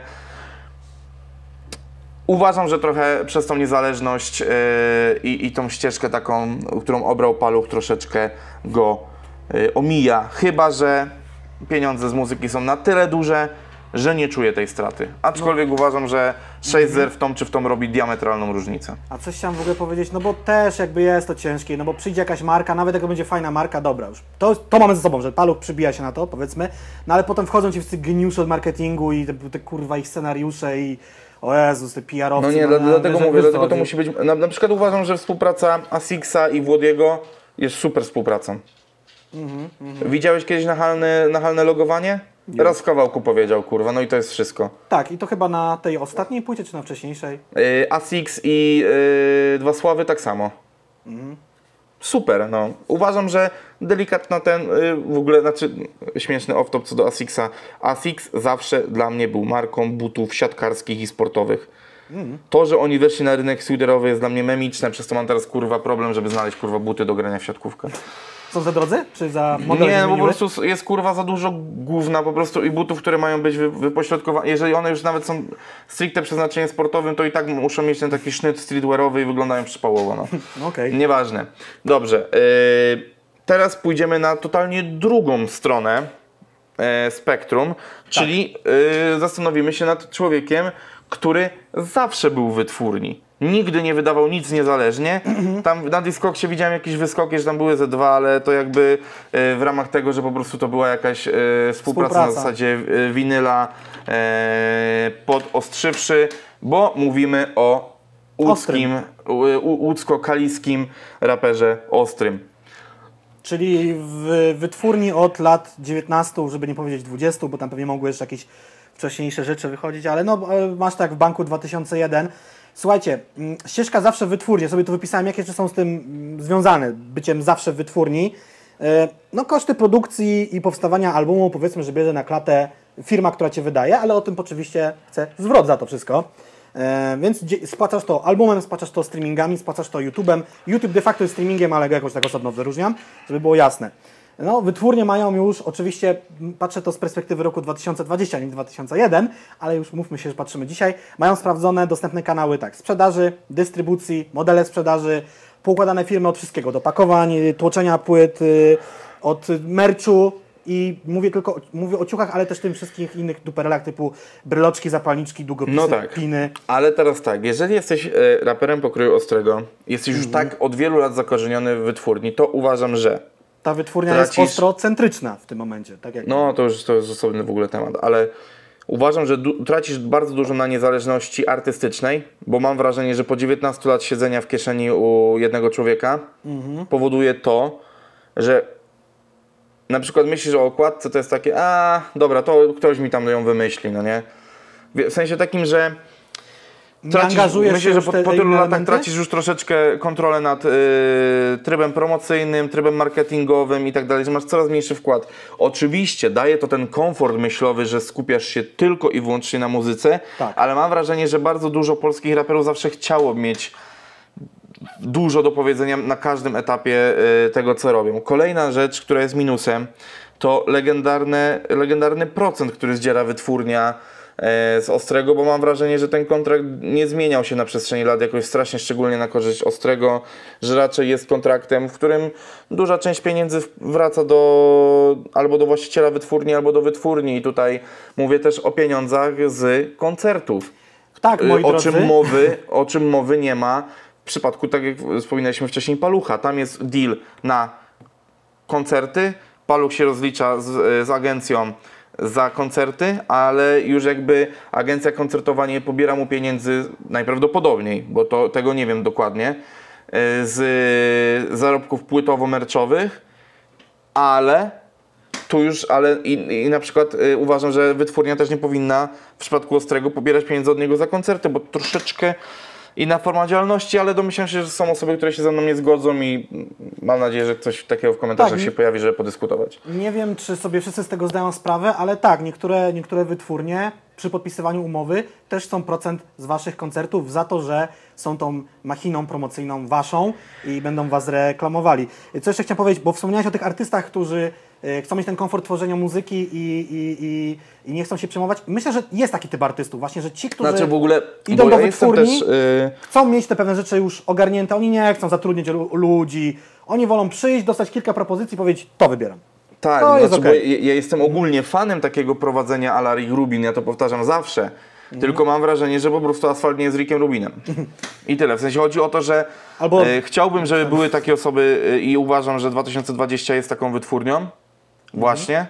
Że tam. y, no tam bym się nie bał e, oddać swojego losu w ręce ich, ale w asfalcie już bym się bał. W sensie takim, że mam wrażenie, że już ta wieloletniość i, i, i to, że oni są już tyle lat na tym rynku i że, są, że przez wiele lat byli bardzo OSTR-ocentryczni, Adamocentryczni, em, to nie mają jakichś świeżych pomysłów i nie są taką ogólnie jakąś y, super y, machiną promocyjną i tak dalej, więc jakby E, No, nie uważam, że oddanie się tak w 100% wytwórni, na, jednej wytwórni na całe życie jest takim super pomysłem, bo no, jest w jakiś sposób ograniczający, ale na, n- y, nie, nie chciałbym na tym etapie jeszcze dyskusji oceniać, co jest lepsze, Ale- co gorsze, bo jakby wszystko ma swoje plusy dodatnie i plusy ujemne. No. Wiesz, z drugiej strony, jeżeli ostry cały czas tam jest, chyba jest okej mu tam po prostu. A ja myślę, że to jest kwestia lenistwa. Może. W sensie Mówi- takim, że, że jak już jesteś gdzieś tyle lat, to no po No co? właśnie masz te pewne rzeczy załatwione, czyli zawsze płyta dociera na czas, zawsze jest wytłoczona, zawsze jest coś tam, coś tam. Ale no, wiesz, ale może po drugiej stronie płotu być lepiej. No trawa jest zawsze zielona bardziej po drugiej stronie. Czy my dalej omawiamy te przypadki kiedyś wytwórni dzisiaj na swoim? Tak, jeszcze o tym możemy tuż chyba krócej wspomnimy, no nie? No tak, to tak. Yy, No ale no nie, ja myślę, że tutaj akurat możemy pogadać. No kurde, tylko tak patrzę Ej, na to. ej to jest kurwa, to, to jest, yy, chciałbym, żebyś wziął to troszeczkę pod uwagę. To jest yy, t- też mój podcast. Ja bym chciał, żeby, żeby puścić tutaj trochę dużo, dłuższą dyskusję. Nie, bo O Jezus, ja mam, ja mam kurwa, oglądam lekko stronniczych przez cały tydzień i oni z tego żartują, kurwa, w każdym odcinku i teraz mi się to udziela, kurwa, no Ja nie, mam że... po prostu dalej Chciałbym rozpisane. wziąć to troszeczkę pod uwagę. Ja mam rozpisane po prostu plusy i. Bo potem mam jeszcze rozpisane wiesz, no właśnie. Tak, tak, tak, no ale dobrze. No Quality nie- SBM, nie- stepy, nie, nie, nie, nie, nie gadajmy o tym, o czym nie będziemy gadali, tylko y, przechodźmy dalej. I teraz przechodzimy znowu do gorzkiego, jak przypomina moja kawa dzisiejsza, e, tematu, czyli kiedyś wytwórni, dzisiaj na swoim, Mhm. ale opcja nieoptymistyczna. Brak gdzie większych sukcesów. idealnym, e, Gdzie idealnym przedstawicielem tego przykładu jest Venom VNM, który w latach 2011-2015 po wyjściu, e, po wielu, wielu, wielu latach w podziemiu e, i wydawaniu się w sposób podziemny, niezależny, e, wydawał się wprosto, tak? W ty, tych latach Tak jest. 11-15, e, gdzie pojawiły się płyty The Next Best, Attention, Dreams Come True, Propane i Cloud 9. I super płyty, wszystko świetnie, tylko po Attention Dreams Come True, w którym był w najlepszym momencie swojej kariery, wtedy powinien spierdalać y, z prosto, jeżeli taki plan miał. Ale i teraz będę jechał sobie po VNM z prostego powodu, dobrze wiesz jakiego Jacku, yy, straciłem trochę sympatię do tego człowieka, ale w sumie powiem wam, dlatego, że mieliśmy mieć premierowy odcinek podcastu z VNM-em, ale nagle yy, VNM się wysrał na to, więc nie pozdrawiam. Em, nawet już minęło tyle czasu od tego, że pozwoliłem sobie to powiedzieć, bo w dupie po prostu, no, wysrał się na to, więc, e, więc nie będę teraz też tutaj e, e, Ja ja łagodny, z tego e, bekę. Powiem tak, VNM zawsze był raperem, który jednoznacznie zaznaczał, że jest e, jakby dolarocentryczny. W ogóle e, coś tam centryczność to jest słowo dzisiejszego dnia. E, zawsze zwracał uwagę na kasę, zawsze chciał doić tą kasę i to, był, e, to, to, był, to było jego ma, e, marzenie. Jakby no, jedna z płyt chyba się nazywała W pogoni za kwitem, tak? Czy coś takiego? Na szlaku po czek. Na szlaku po czek. Tak. Sorry, no jakby Słynny- parafraza. Słynny na szlaku po czek. Tam był chyba. Czy, to jest, czy tutaj był prosto, który. W, jak, Nie. ja powiedzieć, czy to był sok? Chciałem powiedzieć, czy to był prosto. Nie, to nie ten krążek. Ten, ten No ale no i, i, i słuchajcie teraz, no jakby, więc dla niego siedzenie póki wytwórnia wydawała mu pieniądze na y, wszystko, co chciał związanego z płytą, no Mhm. to sobie w niej siedział, było cieplutko, kwit, szedł. No ale umówmy się, Propen i Cloud9, y, gdzieś z tego co ja pamiętam, to nie były przeogromne sukcesy. Eee, więc jakby za, zaczęło się robić gorzej, no to trzeba było wyskoczyć na swoje. Super pomysł, żeby Ale pójść wiesz na co, mi swoje. się, to, mi się to zdaje też, że wtedy prosto zaczęło się zwijać, no nie? No tak, ale, ale wtedy wiesz, jakby no też y, wiem, tych składowych było kilka, no ale wyszedł on, wyszedł y, S- Solar Białas, wyszedł Kenke mniej więcej Tak. gdzieś tam w podobnym czasie. Kenke ale, i VNM w tym samym momencie wyskoczyli. No tak, ale i, i, i teraz tak, tylko jakby mam wrażenie, że w, y, w innych momentach y, swoich karier. Wiesz o co Mhm, chodzi? Że y, Kenke, ale to o Kenke zaraz, bo Kenke jest jakby przykładem przeciwnym. Y, I teraz tak, poszedł na swoje, super nowy start. y, Wytwórnia kojarząca się z najlepszą płytą y, legalną y, VNM, czyli The Next Best. E, wydanie płyty z fajnym konceptem, no, której, o której też już gadali, a nie, my gadaliśmy ze sobą, z wami nie gadaliśmy na podcaście, no ale chodzi o tą płytę, gdzie klasyczne motywy, w sensie, czyli klasyczne utwory były, mm, Co były? przepraszam, zawiesiłem się tutaj, bo coś mi dziwnie, dziwnie się pojawiło, jeżeli chodzi o, o, o nagrywanie dźwięku, ale wszystko się nagrywa.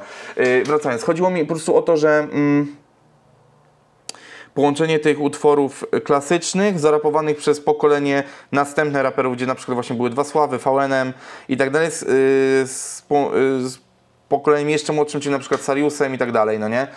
E, Ta, ta, ta płyta była świetna, y, fajne wejście na rynek jako nowa wytwórnia, Czyli The Next Best Mixtape to był. tak, po czym nagle, po czym nagle nic. Tak, tam było I to echo, jest, no, i to jest, i echo teraz uwaga, to jest typowe podejście raperów w Stanach lat 80., 90.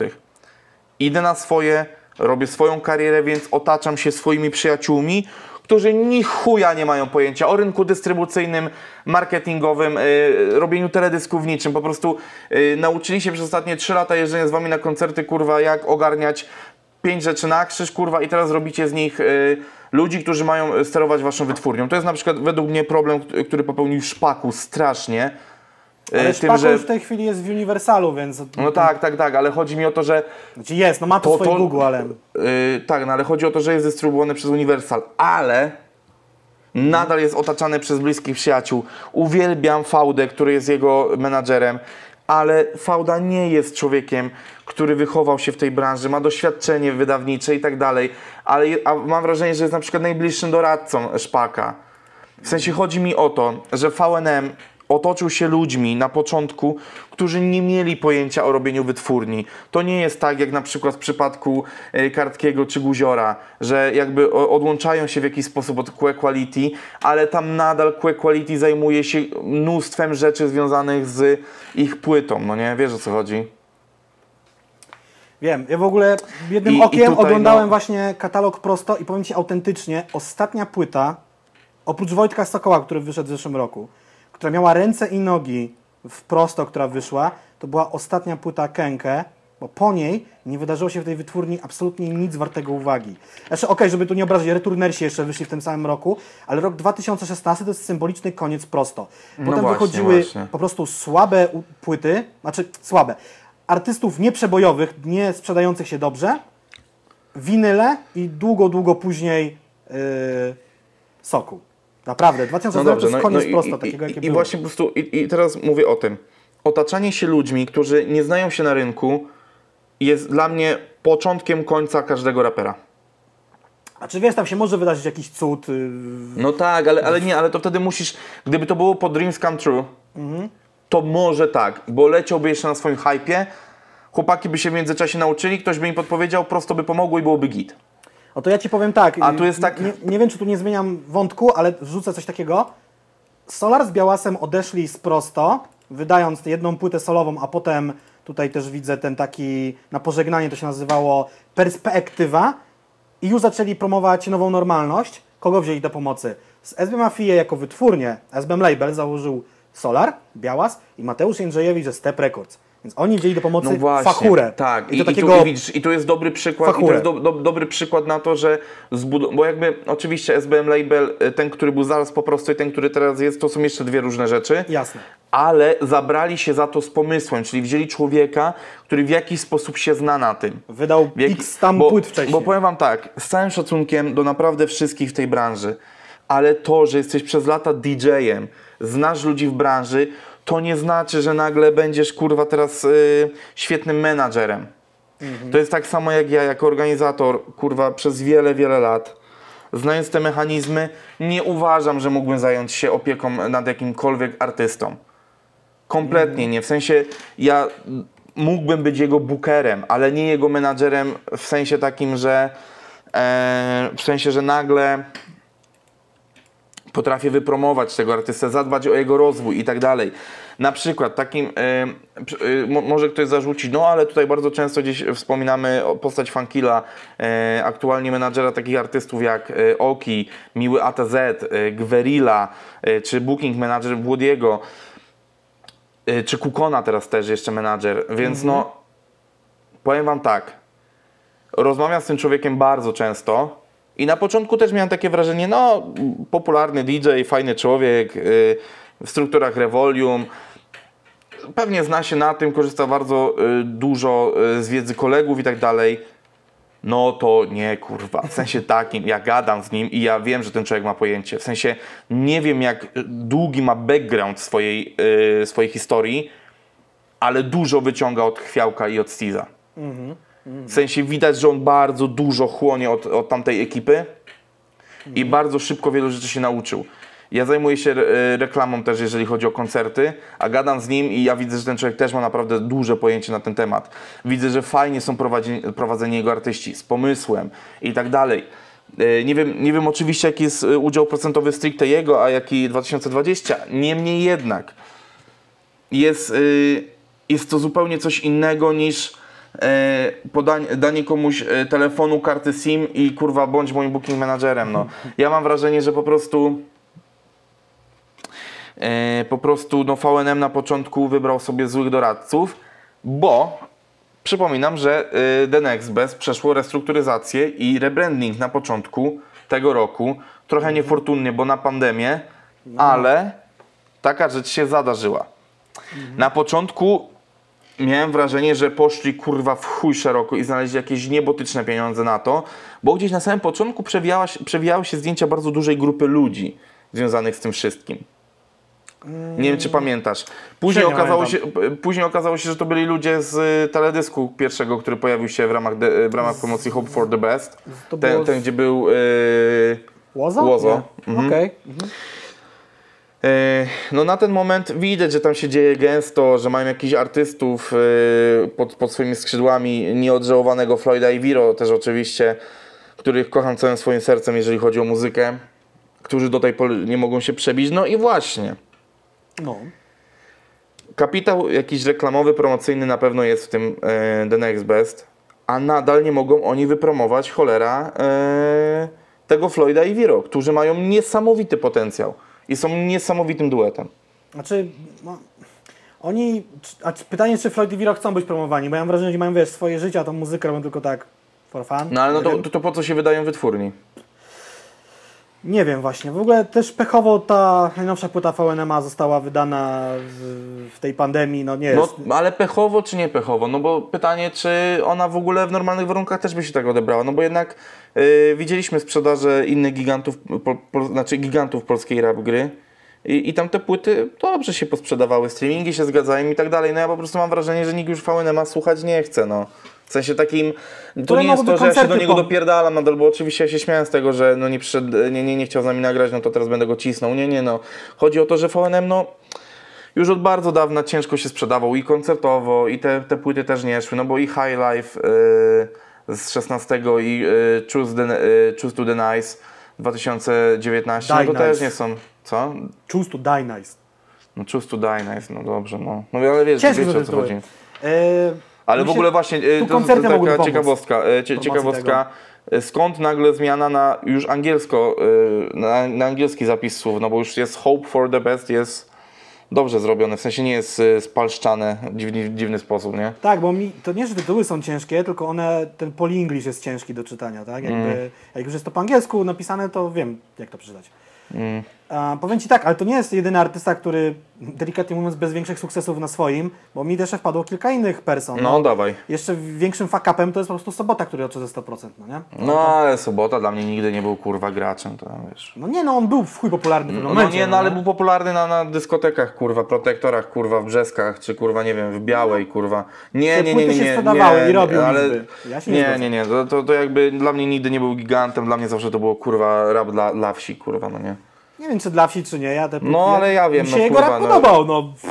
Nice. No to, no stary, no jesteś z Kalina, więc no ja co ci Ale tam, powiedzieć. też, ale tam też były liczby, no nie? To nie jest tak, że on No ale, no, ale liczby, postać. ale no właśnie nie, nie masz takiego jest- wrażenia, że, że największe, że nie największe liczby na YouTubie kręcą kurwa e, wiksiarsko-wieśniaccy raperzy, kurwa.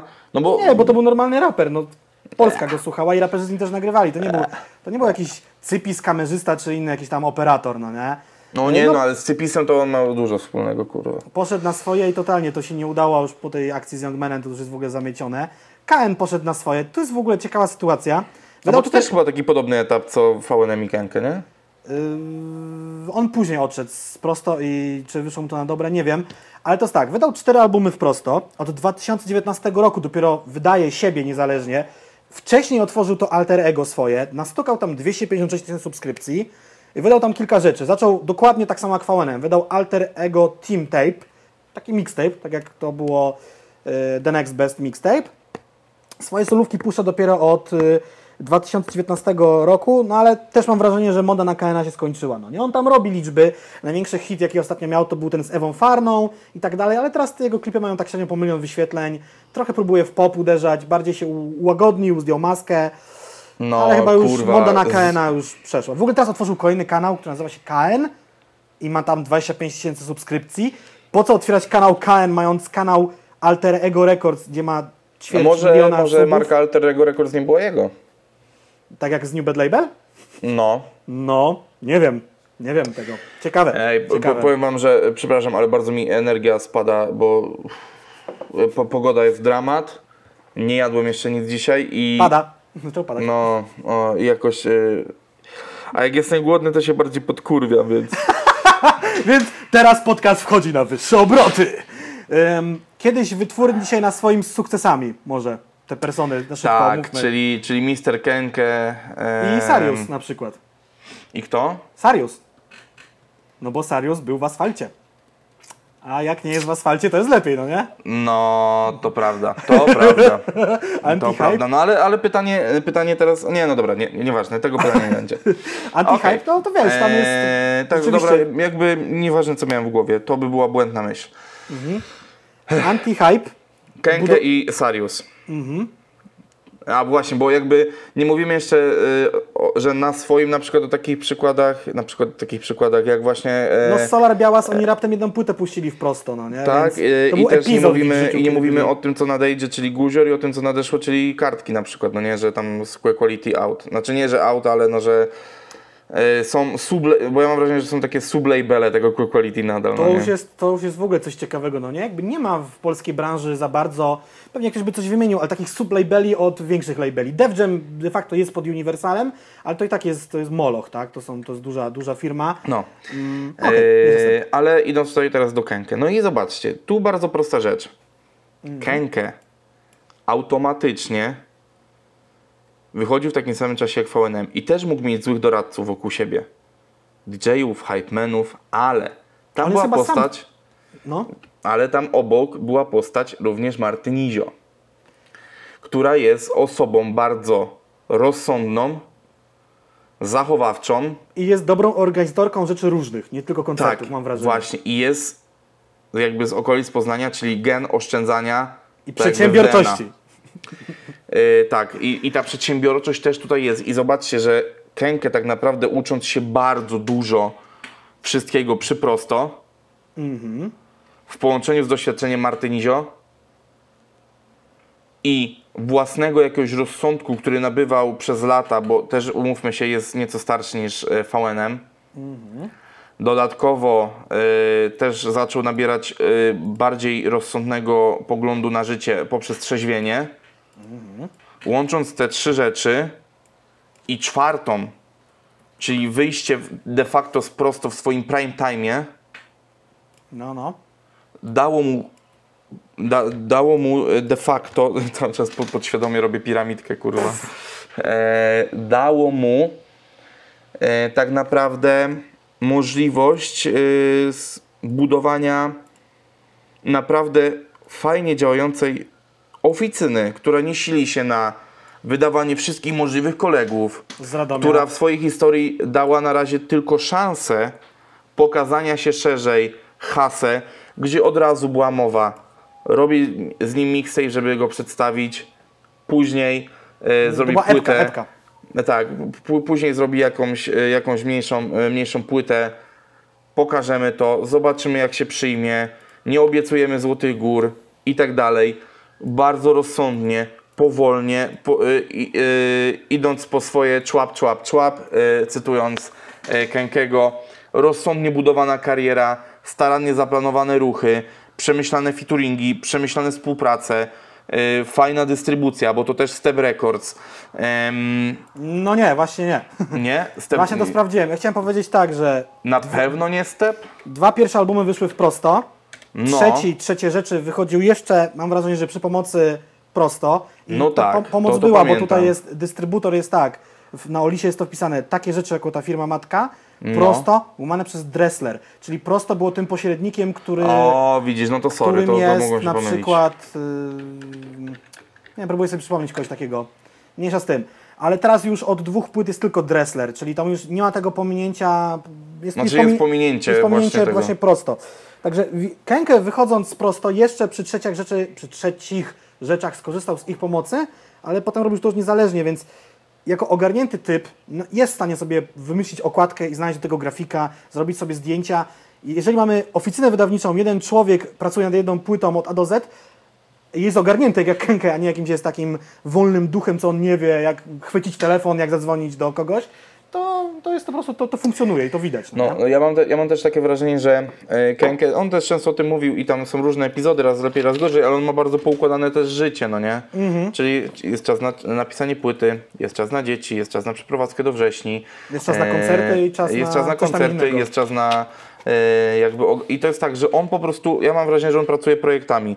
Projekt pisze płytę, projekt nagrywam płytę, projekt zajmuje się e, stroną wydawniczą płyty, Aha. projekt zajmuje się dosłownie pakowaniem tej płyty i tak dalej. No wszyscy pamiętamy prze, prześmieszny wpis Martynizio, który chyba nawet nie był prywatny, że e, mój stary jest fanatykiem pudełek, czyli moment, w którym po prostu e, Preorder Kenke za, za, zapierdolił cały dom, po prostu, czy tam któryś pokój e, pudłami z płytami, no nie? To jest gdzie, jeden gdzie, wiesz, no. z naprawdę topowych raperów polskich, który autentycznie, wraz oczywiście z grupą tam pracowników czy przyjaciół, podpisuje, pakuje, adresuje i wysyła płyty. On co, przy każdym preorderze swojej płyty robi zdjęcie zarąbanej e, ciężarówki, czy tam vana kurierskiego, czy, nie, on Poczty Polska, Kenka zawsze Poczta Polska, od A do Z, tam z góry załadowanej tej, że, że ten.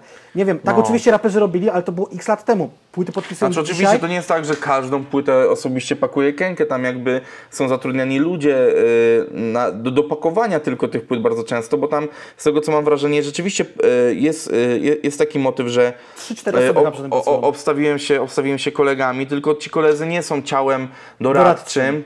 tylko są y, jakby ekipą, która pomaga mu prowadzić działalność, no nie, to jest diametralna różnica.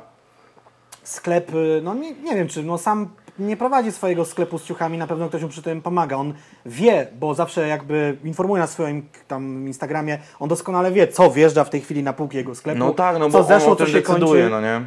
To tak, tutaj jakby jest ten przykład tej No i teraz, niezależności i teraz jest, mam, mam, wrażenie takie, że na przykład przygoda palucha i budowania boru to jest na przykład, yy, myślę, że kwestia ponad 10 lat. Mhm. A u Kenke jest to skondensowane w tych ostatnich 5 latach. Ale to jest bardzo pięciu. podobna droga i myślę, że za jakiś czas będziemy mogli powiedzieć, no nie wiem, za 5 kolejnych lat będzie mo- mowa o Kenke, który już jest na etapie właśnie palucha, gdzie to już jest, gdzie, gdzie ten etap prosto będzie tylko takim... yy, Dalekim wspomnieniem. Yy, znaczy, no, nie, nie to, że, no. no. tak, że to będzie taki. Yy, jak to jest w Formule 1, chyba jest to takie kółko rozbiegowe, że on tam tylko jakby na, nabierał rozpędu, a teraz już jest sam, no nie? Jakby wiecie Mhm. o co chodzi, no nie? Więc no to jest zupełnie inny przykład. No ale dobrze. Ja w ogóle, Yy, wiesz co, mam jeszcze osobny myślnik, który ja dopisałem, bo Ale to poczekaj, bo tu mam przejście do tego i jeżeli możemy iść jeszcze tym trybem. Bo chciałbym powiedzieć teraz o innym przykładzie, który myślę, że charakter tej osoby bardzo objawił się na, yy, na melanżach chill wagonowy, yy, boże, ba- bardziej yy, na melanżach gangu Albanii, czyli tak zwane skakanie z kwiatka na kwiatek, czyli przykład Boriksona, u którego wypisałem sobie e, aż e, takie oficyny jak RRX, to bardziej w przypadku Wzgórza Japa, później Kamej Records, później Fundament e, Records, e, Juicy Juice e, slash Fonografika, to była jego Pro inicjatywa, no nie? e, Stop Pro Rap, e, New Bad Label, teraz Chillwagon CO.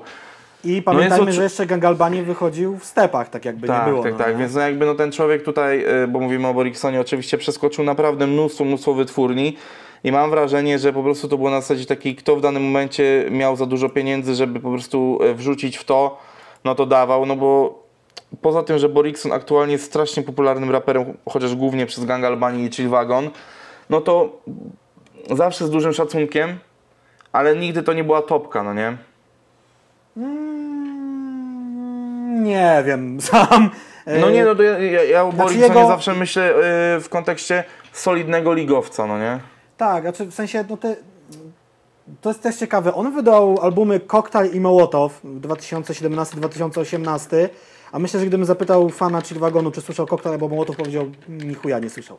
Że on wydaje poważne albumy solowe dla siebie, a szalone projekty takie jak Chill Wagon, e, Gang Albanii, czy nawet y, płyta Reto z Boriksonem finansują mu dalsze, dalsze, dalsze działania, no nie? Jakieś tam różne.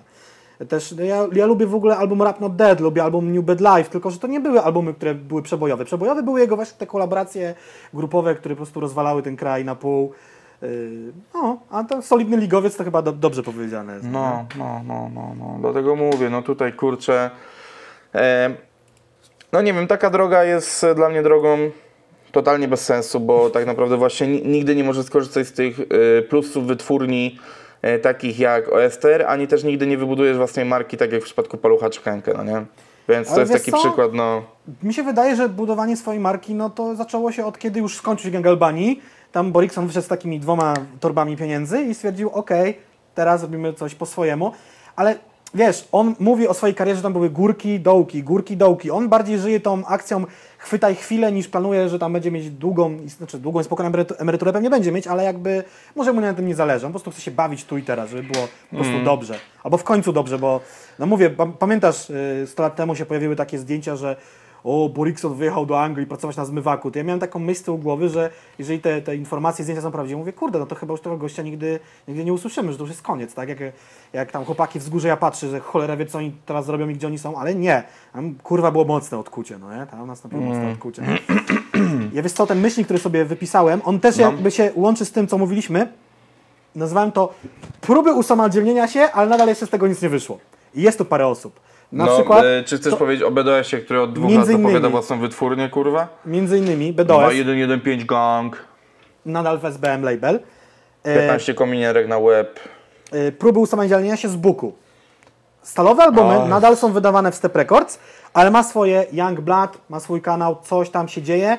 Coś tutaj widzę drogę w stylu KNA, aczkolwiek nadal widocznie opłaca się wydawać płyty w stepach, bo mają no, lepszą te wszystkie rzeczy.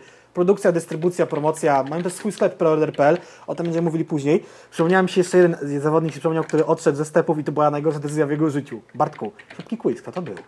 Czy pamiętasz tą ksywę jeszcze? Mm, nie. Beszczel.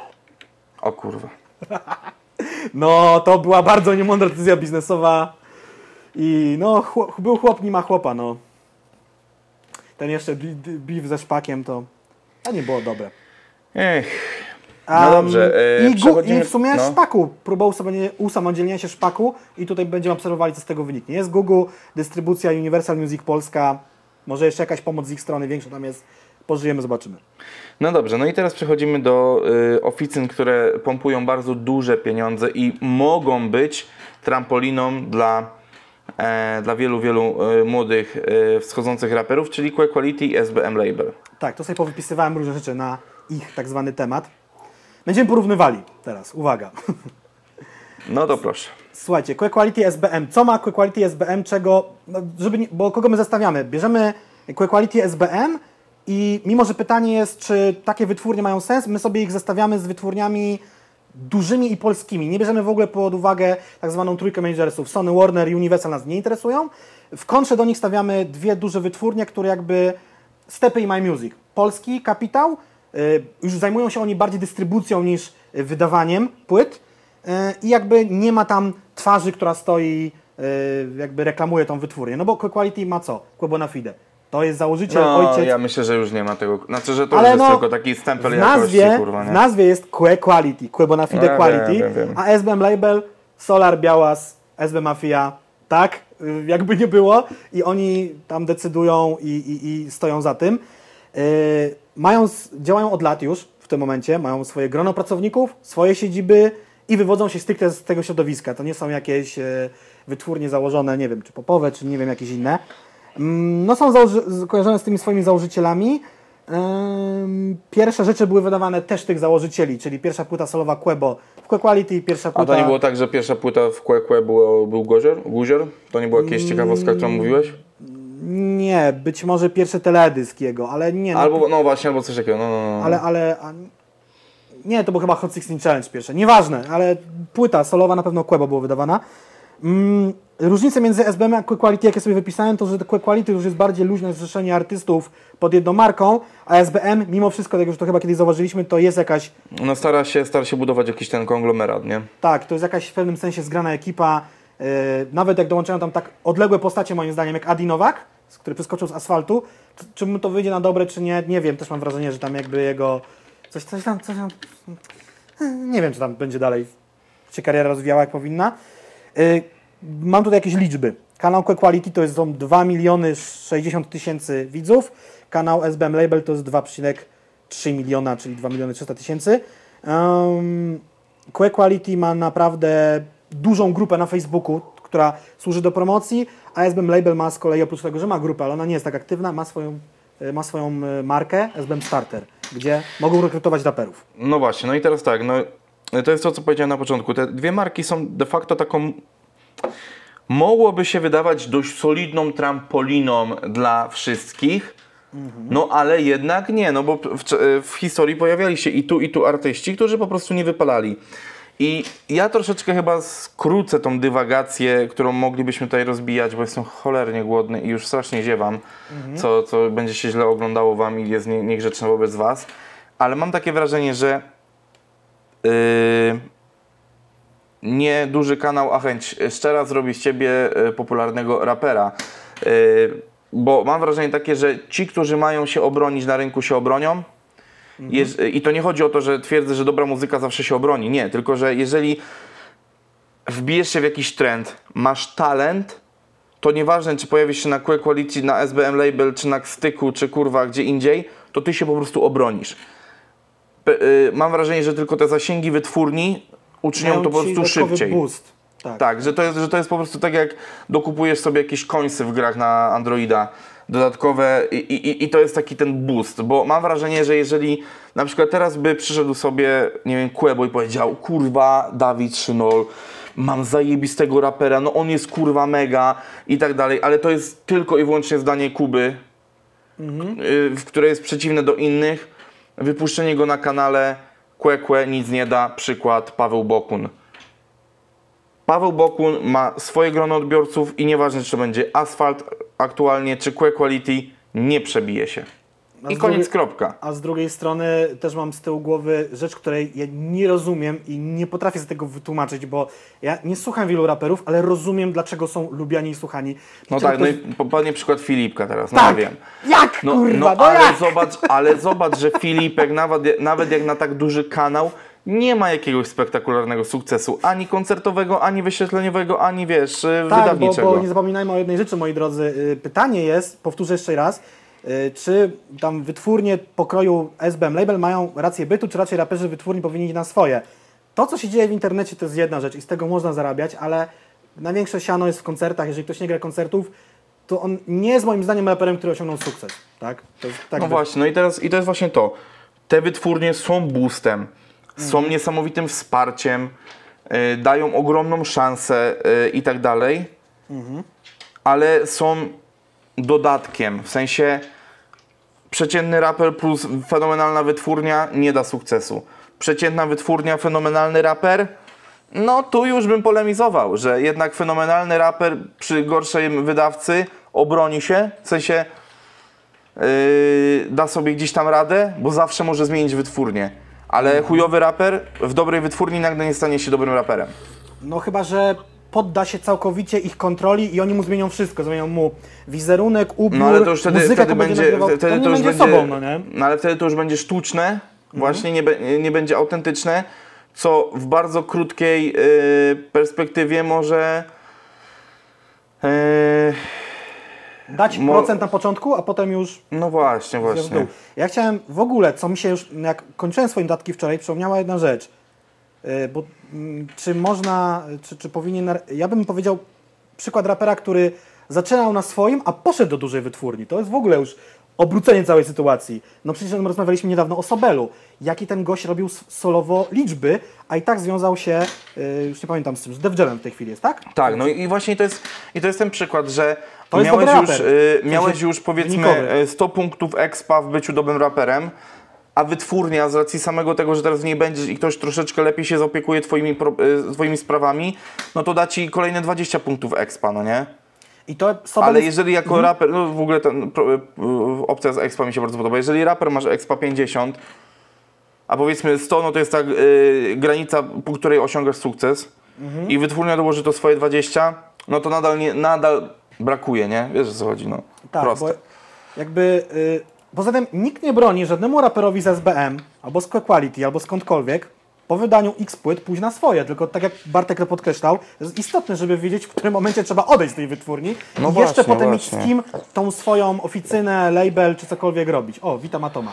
Tak, Witam cześć. Tak. konsumenta. Mamy trzeciego eksperta, słuchajcie, dzisiaj z- odcinek na bogato, więc nie wiem, czy my zamykamy ten temat, czy jeszcze powiedzieć, co robią Step i My Music, bo tam na E, no właśnie, no i, i, i Step i My Music mam wrażenie, że zawsze, zawsze były bardziej wydawcami, znaczy dystrybutorami niż takimi wydawcami. Czy kiedyś oni byli wydawcami? no nie? w tej chwili tak bym powiedział. Y, W stepie były też takie persony jak Tetris, jak Włodi, gdzie ludzie się łapali za głowę, o Jezu, dlaczego tam oni?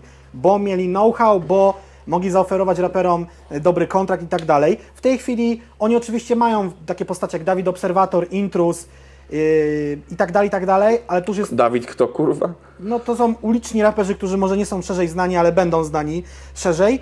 Yy, niestety, no co, no Hada zmarł, Beszczel odszedł na swoje... jakieś też zmarł, dziwne, nie? dziwne rzeczy i, i tam w ogóle potem został zniszczony przez Szpaka w tym disie. Yy, Z Buku już nie jest chyba tak popularny jak był. Te największe gwiazdy, no Gangu Albani też nie ma. Te duże ksywy tam się porozchodziły w tą czy w inną stronę. Step Records zmieniło swój charakter, ale dystrybuują w cholernie dużo artystów. Ja sobie tu gdzieś to yy, powypisywałem. Słuchajcie, Quebo na Fide plus cały katalog Que Quality, kartki w jego Outside, tak? Artyści y, 2020 tacy jak Problem, Taco i Step Records oczywiście dystrybuuje cały katalog swoich artystów. Dystrybuują BDF, BOR, TPSA, JWP i kiedyś jeszcze SBM Label, potem SBM Label zmieniło sobie dystrybutora.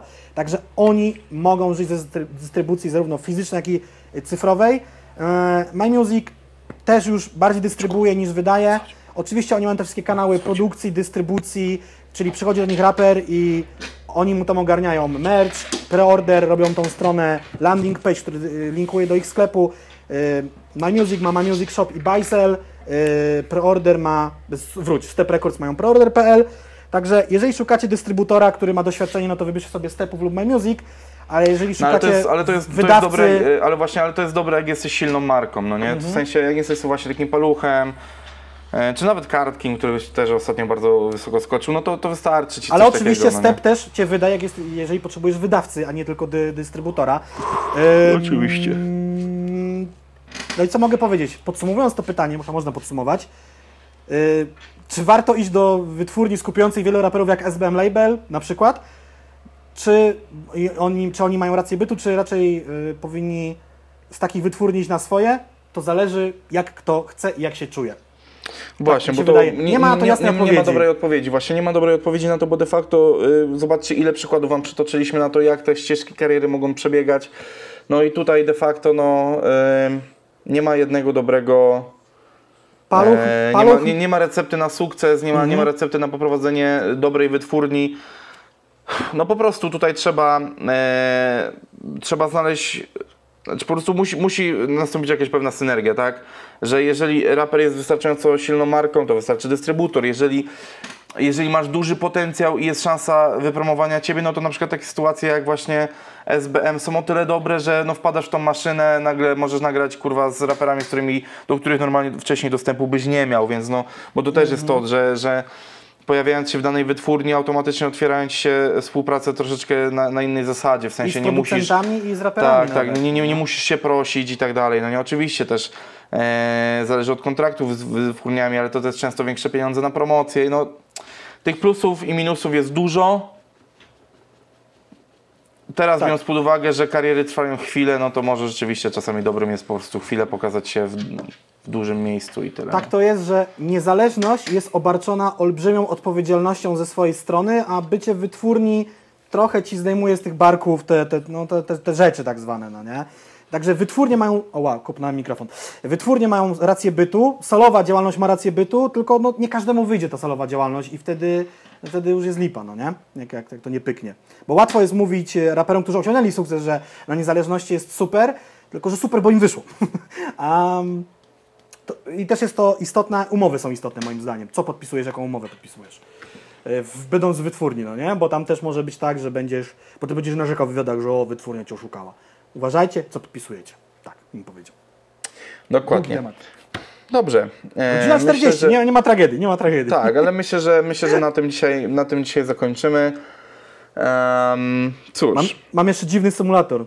Czy go Dobrze, no ale, o Jezus, ale czy ty zawsze możesz o tym przypominać? Ja pamiętam o tym, no. Ja zawsze brzmisz tak, jakbyś nie pamięta, dlatego ja się No martwię. nie, no bo ja, bo ja chcę już podbudować zakończenie, wtedy ty wrzucasz symulator i koniec, no.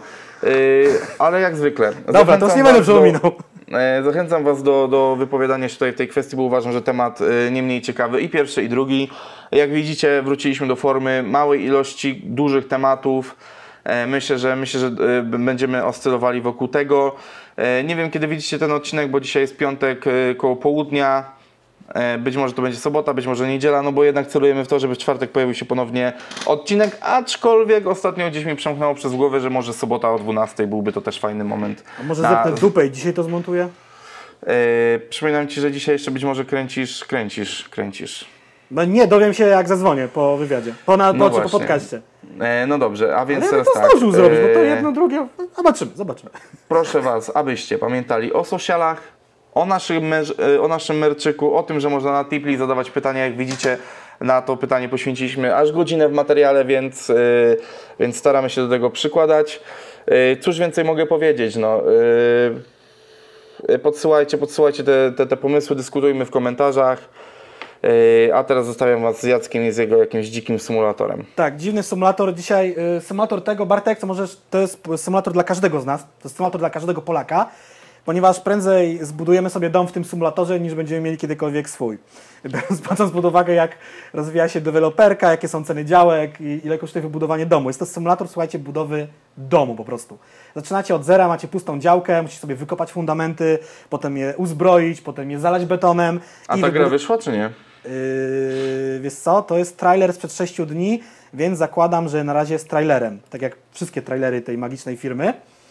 Yy, patrzę w serwisie Steam, ta, ta, ta. Um, oczywi- za, yy, dodaj do listy życzeń oczywiście. I co my tu mamy? No to jest, to, to każdy wie jak wygląda budowa. No jest działka, szpadel, kopiesz y, fundamenty, potem je zbroisz, wylewasz y, y, je. A nas, o, nawet betoniarka jest, ale taka, a wiesz, że to Polacy robią, bo to jest taka typowa polska betoniarka, wiesz o co mi chodzi? Taka, taka grucha z takim kołem wielkim. E, no i co? Potem budujesz dom z cegły. O, to wiesz, że to nie jest amerykańska gra, bo buduje się dom z cegły, a nie kurwa z papieru. Że potem ktoś kichnie i ci się dom przewróci albo, albo spłonie od zapalniczki, no nie? Też wiadomo, że normalny dom też może spłonąć. E, No a potem co? Okna, dach, no po prostu symulator budowy, tylko że się nie upierdolisz w cemencie i w tyle i w kurzu. W swoim 20-metrowym mieszkaniu będziesz mógł sobie fantazjować, że masz dom. Jest to trochę bardziej skomplikowane niż budowanie domu w Simsach na pewno, z tego co widzę. Ale oczywiście to jest trailer, więc czy ta gra wyjdzie kiedykolwiek i czy ona będzie tak wyglądała? Who knows, who knows. No dobrze. No to tym optymistycznym akcentem żegnamy się z Wami i z 24 odcinkiem Jaki Rap, taki podcast. Wiesz, że my tu już Eee, pół roku nagrywamy, to jest niesamowite w ogóle. Z pół No, roku. już, już, trochę, już trochę czasu minęło. Dobrze, także do zobaczenia w następnym odcinku i na razie. Pa, pa.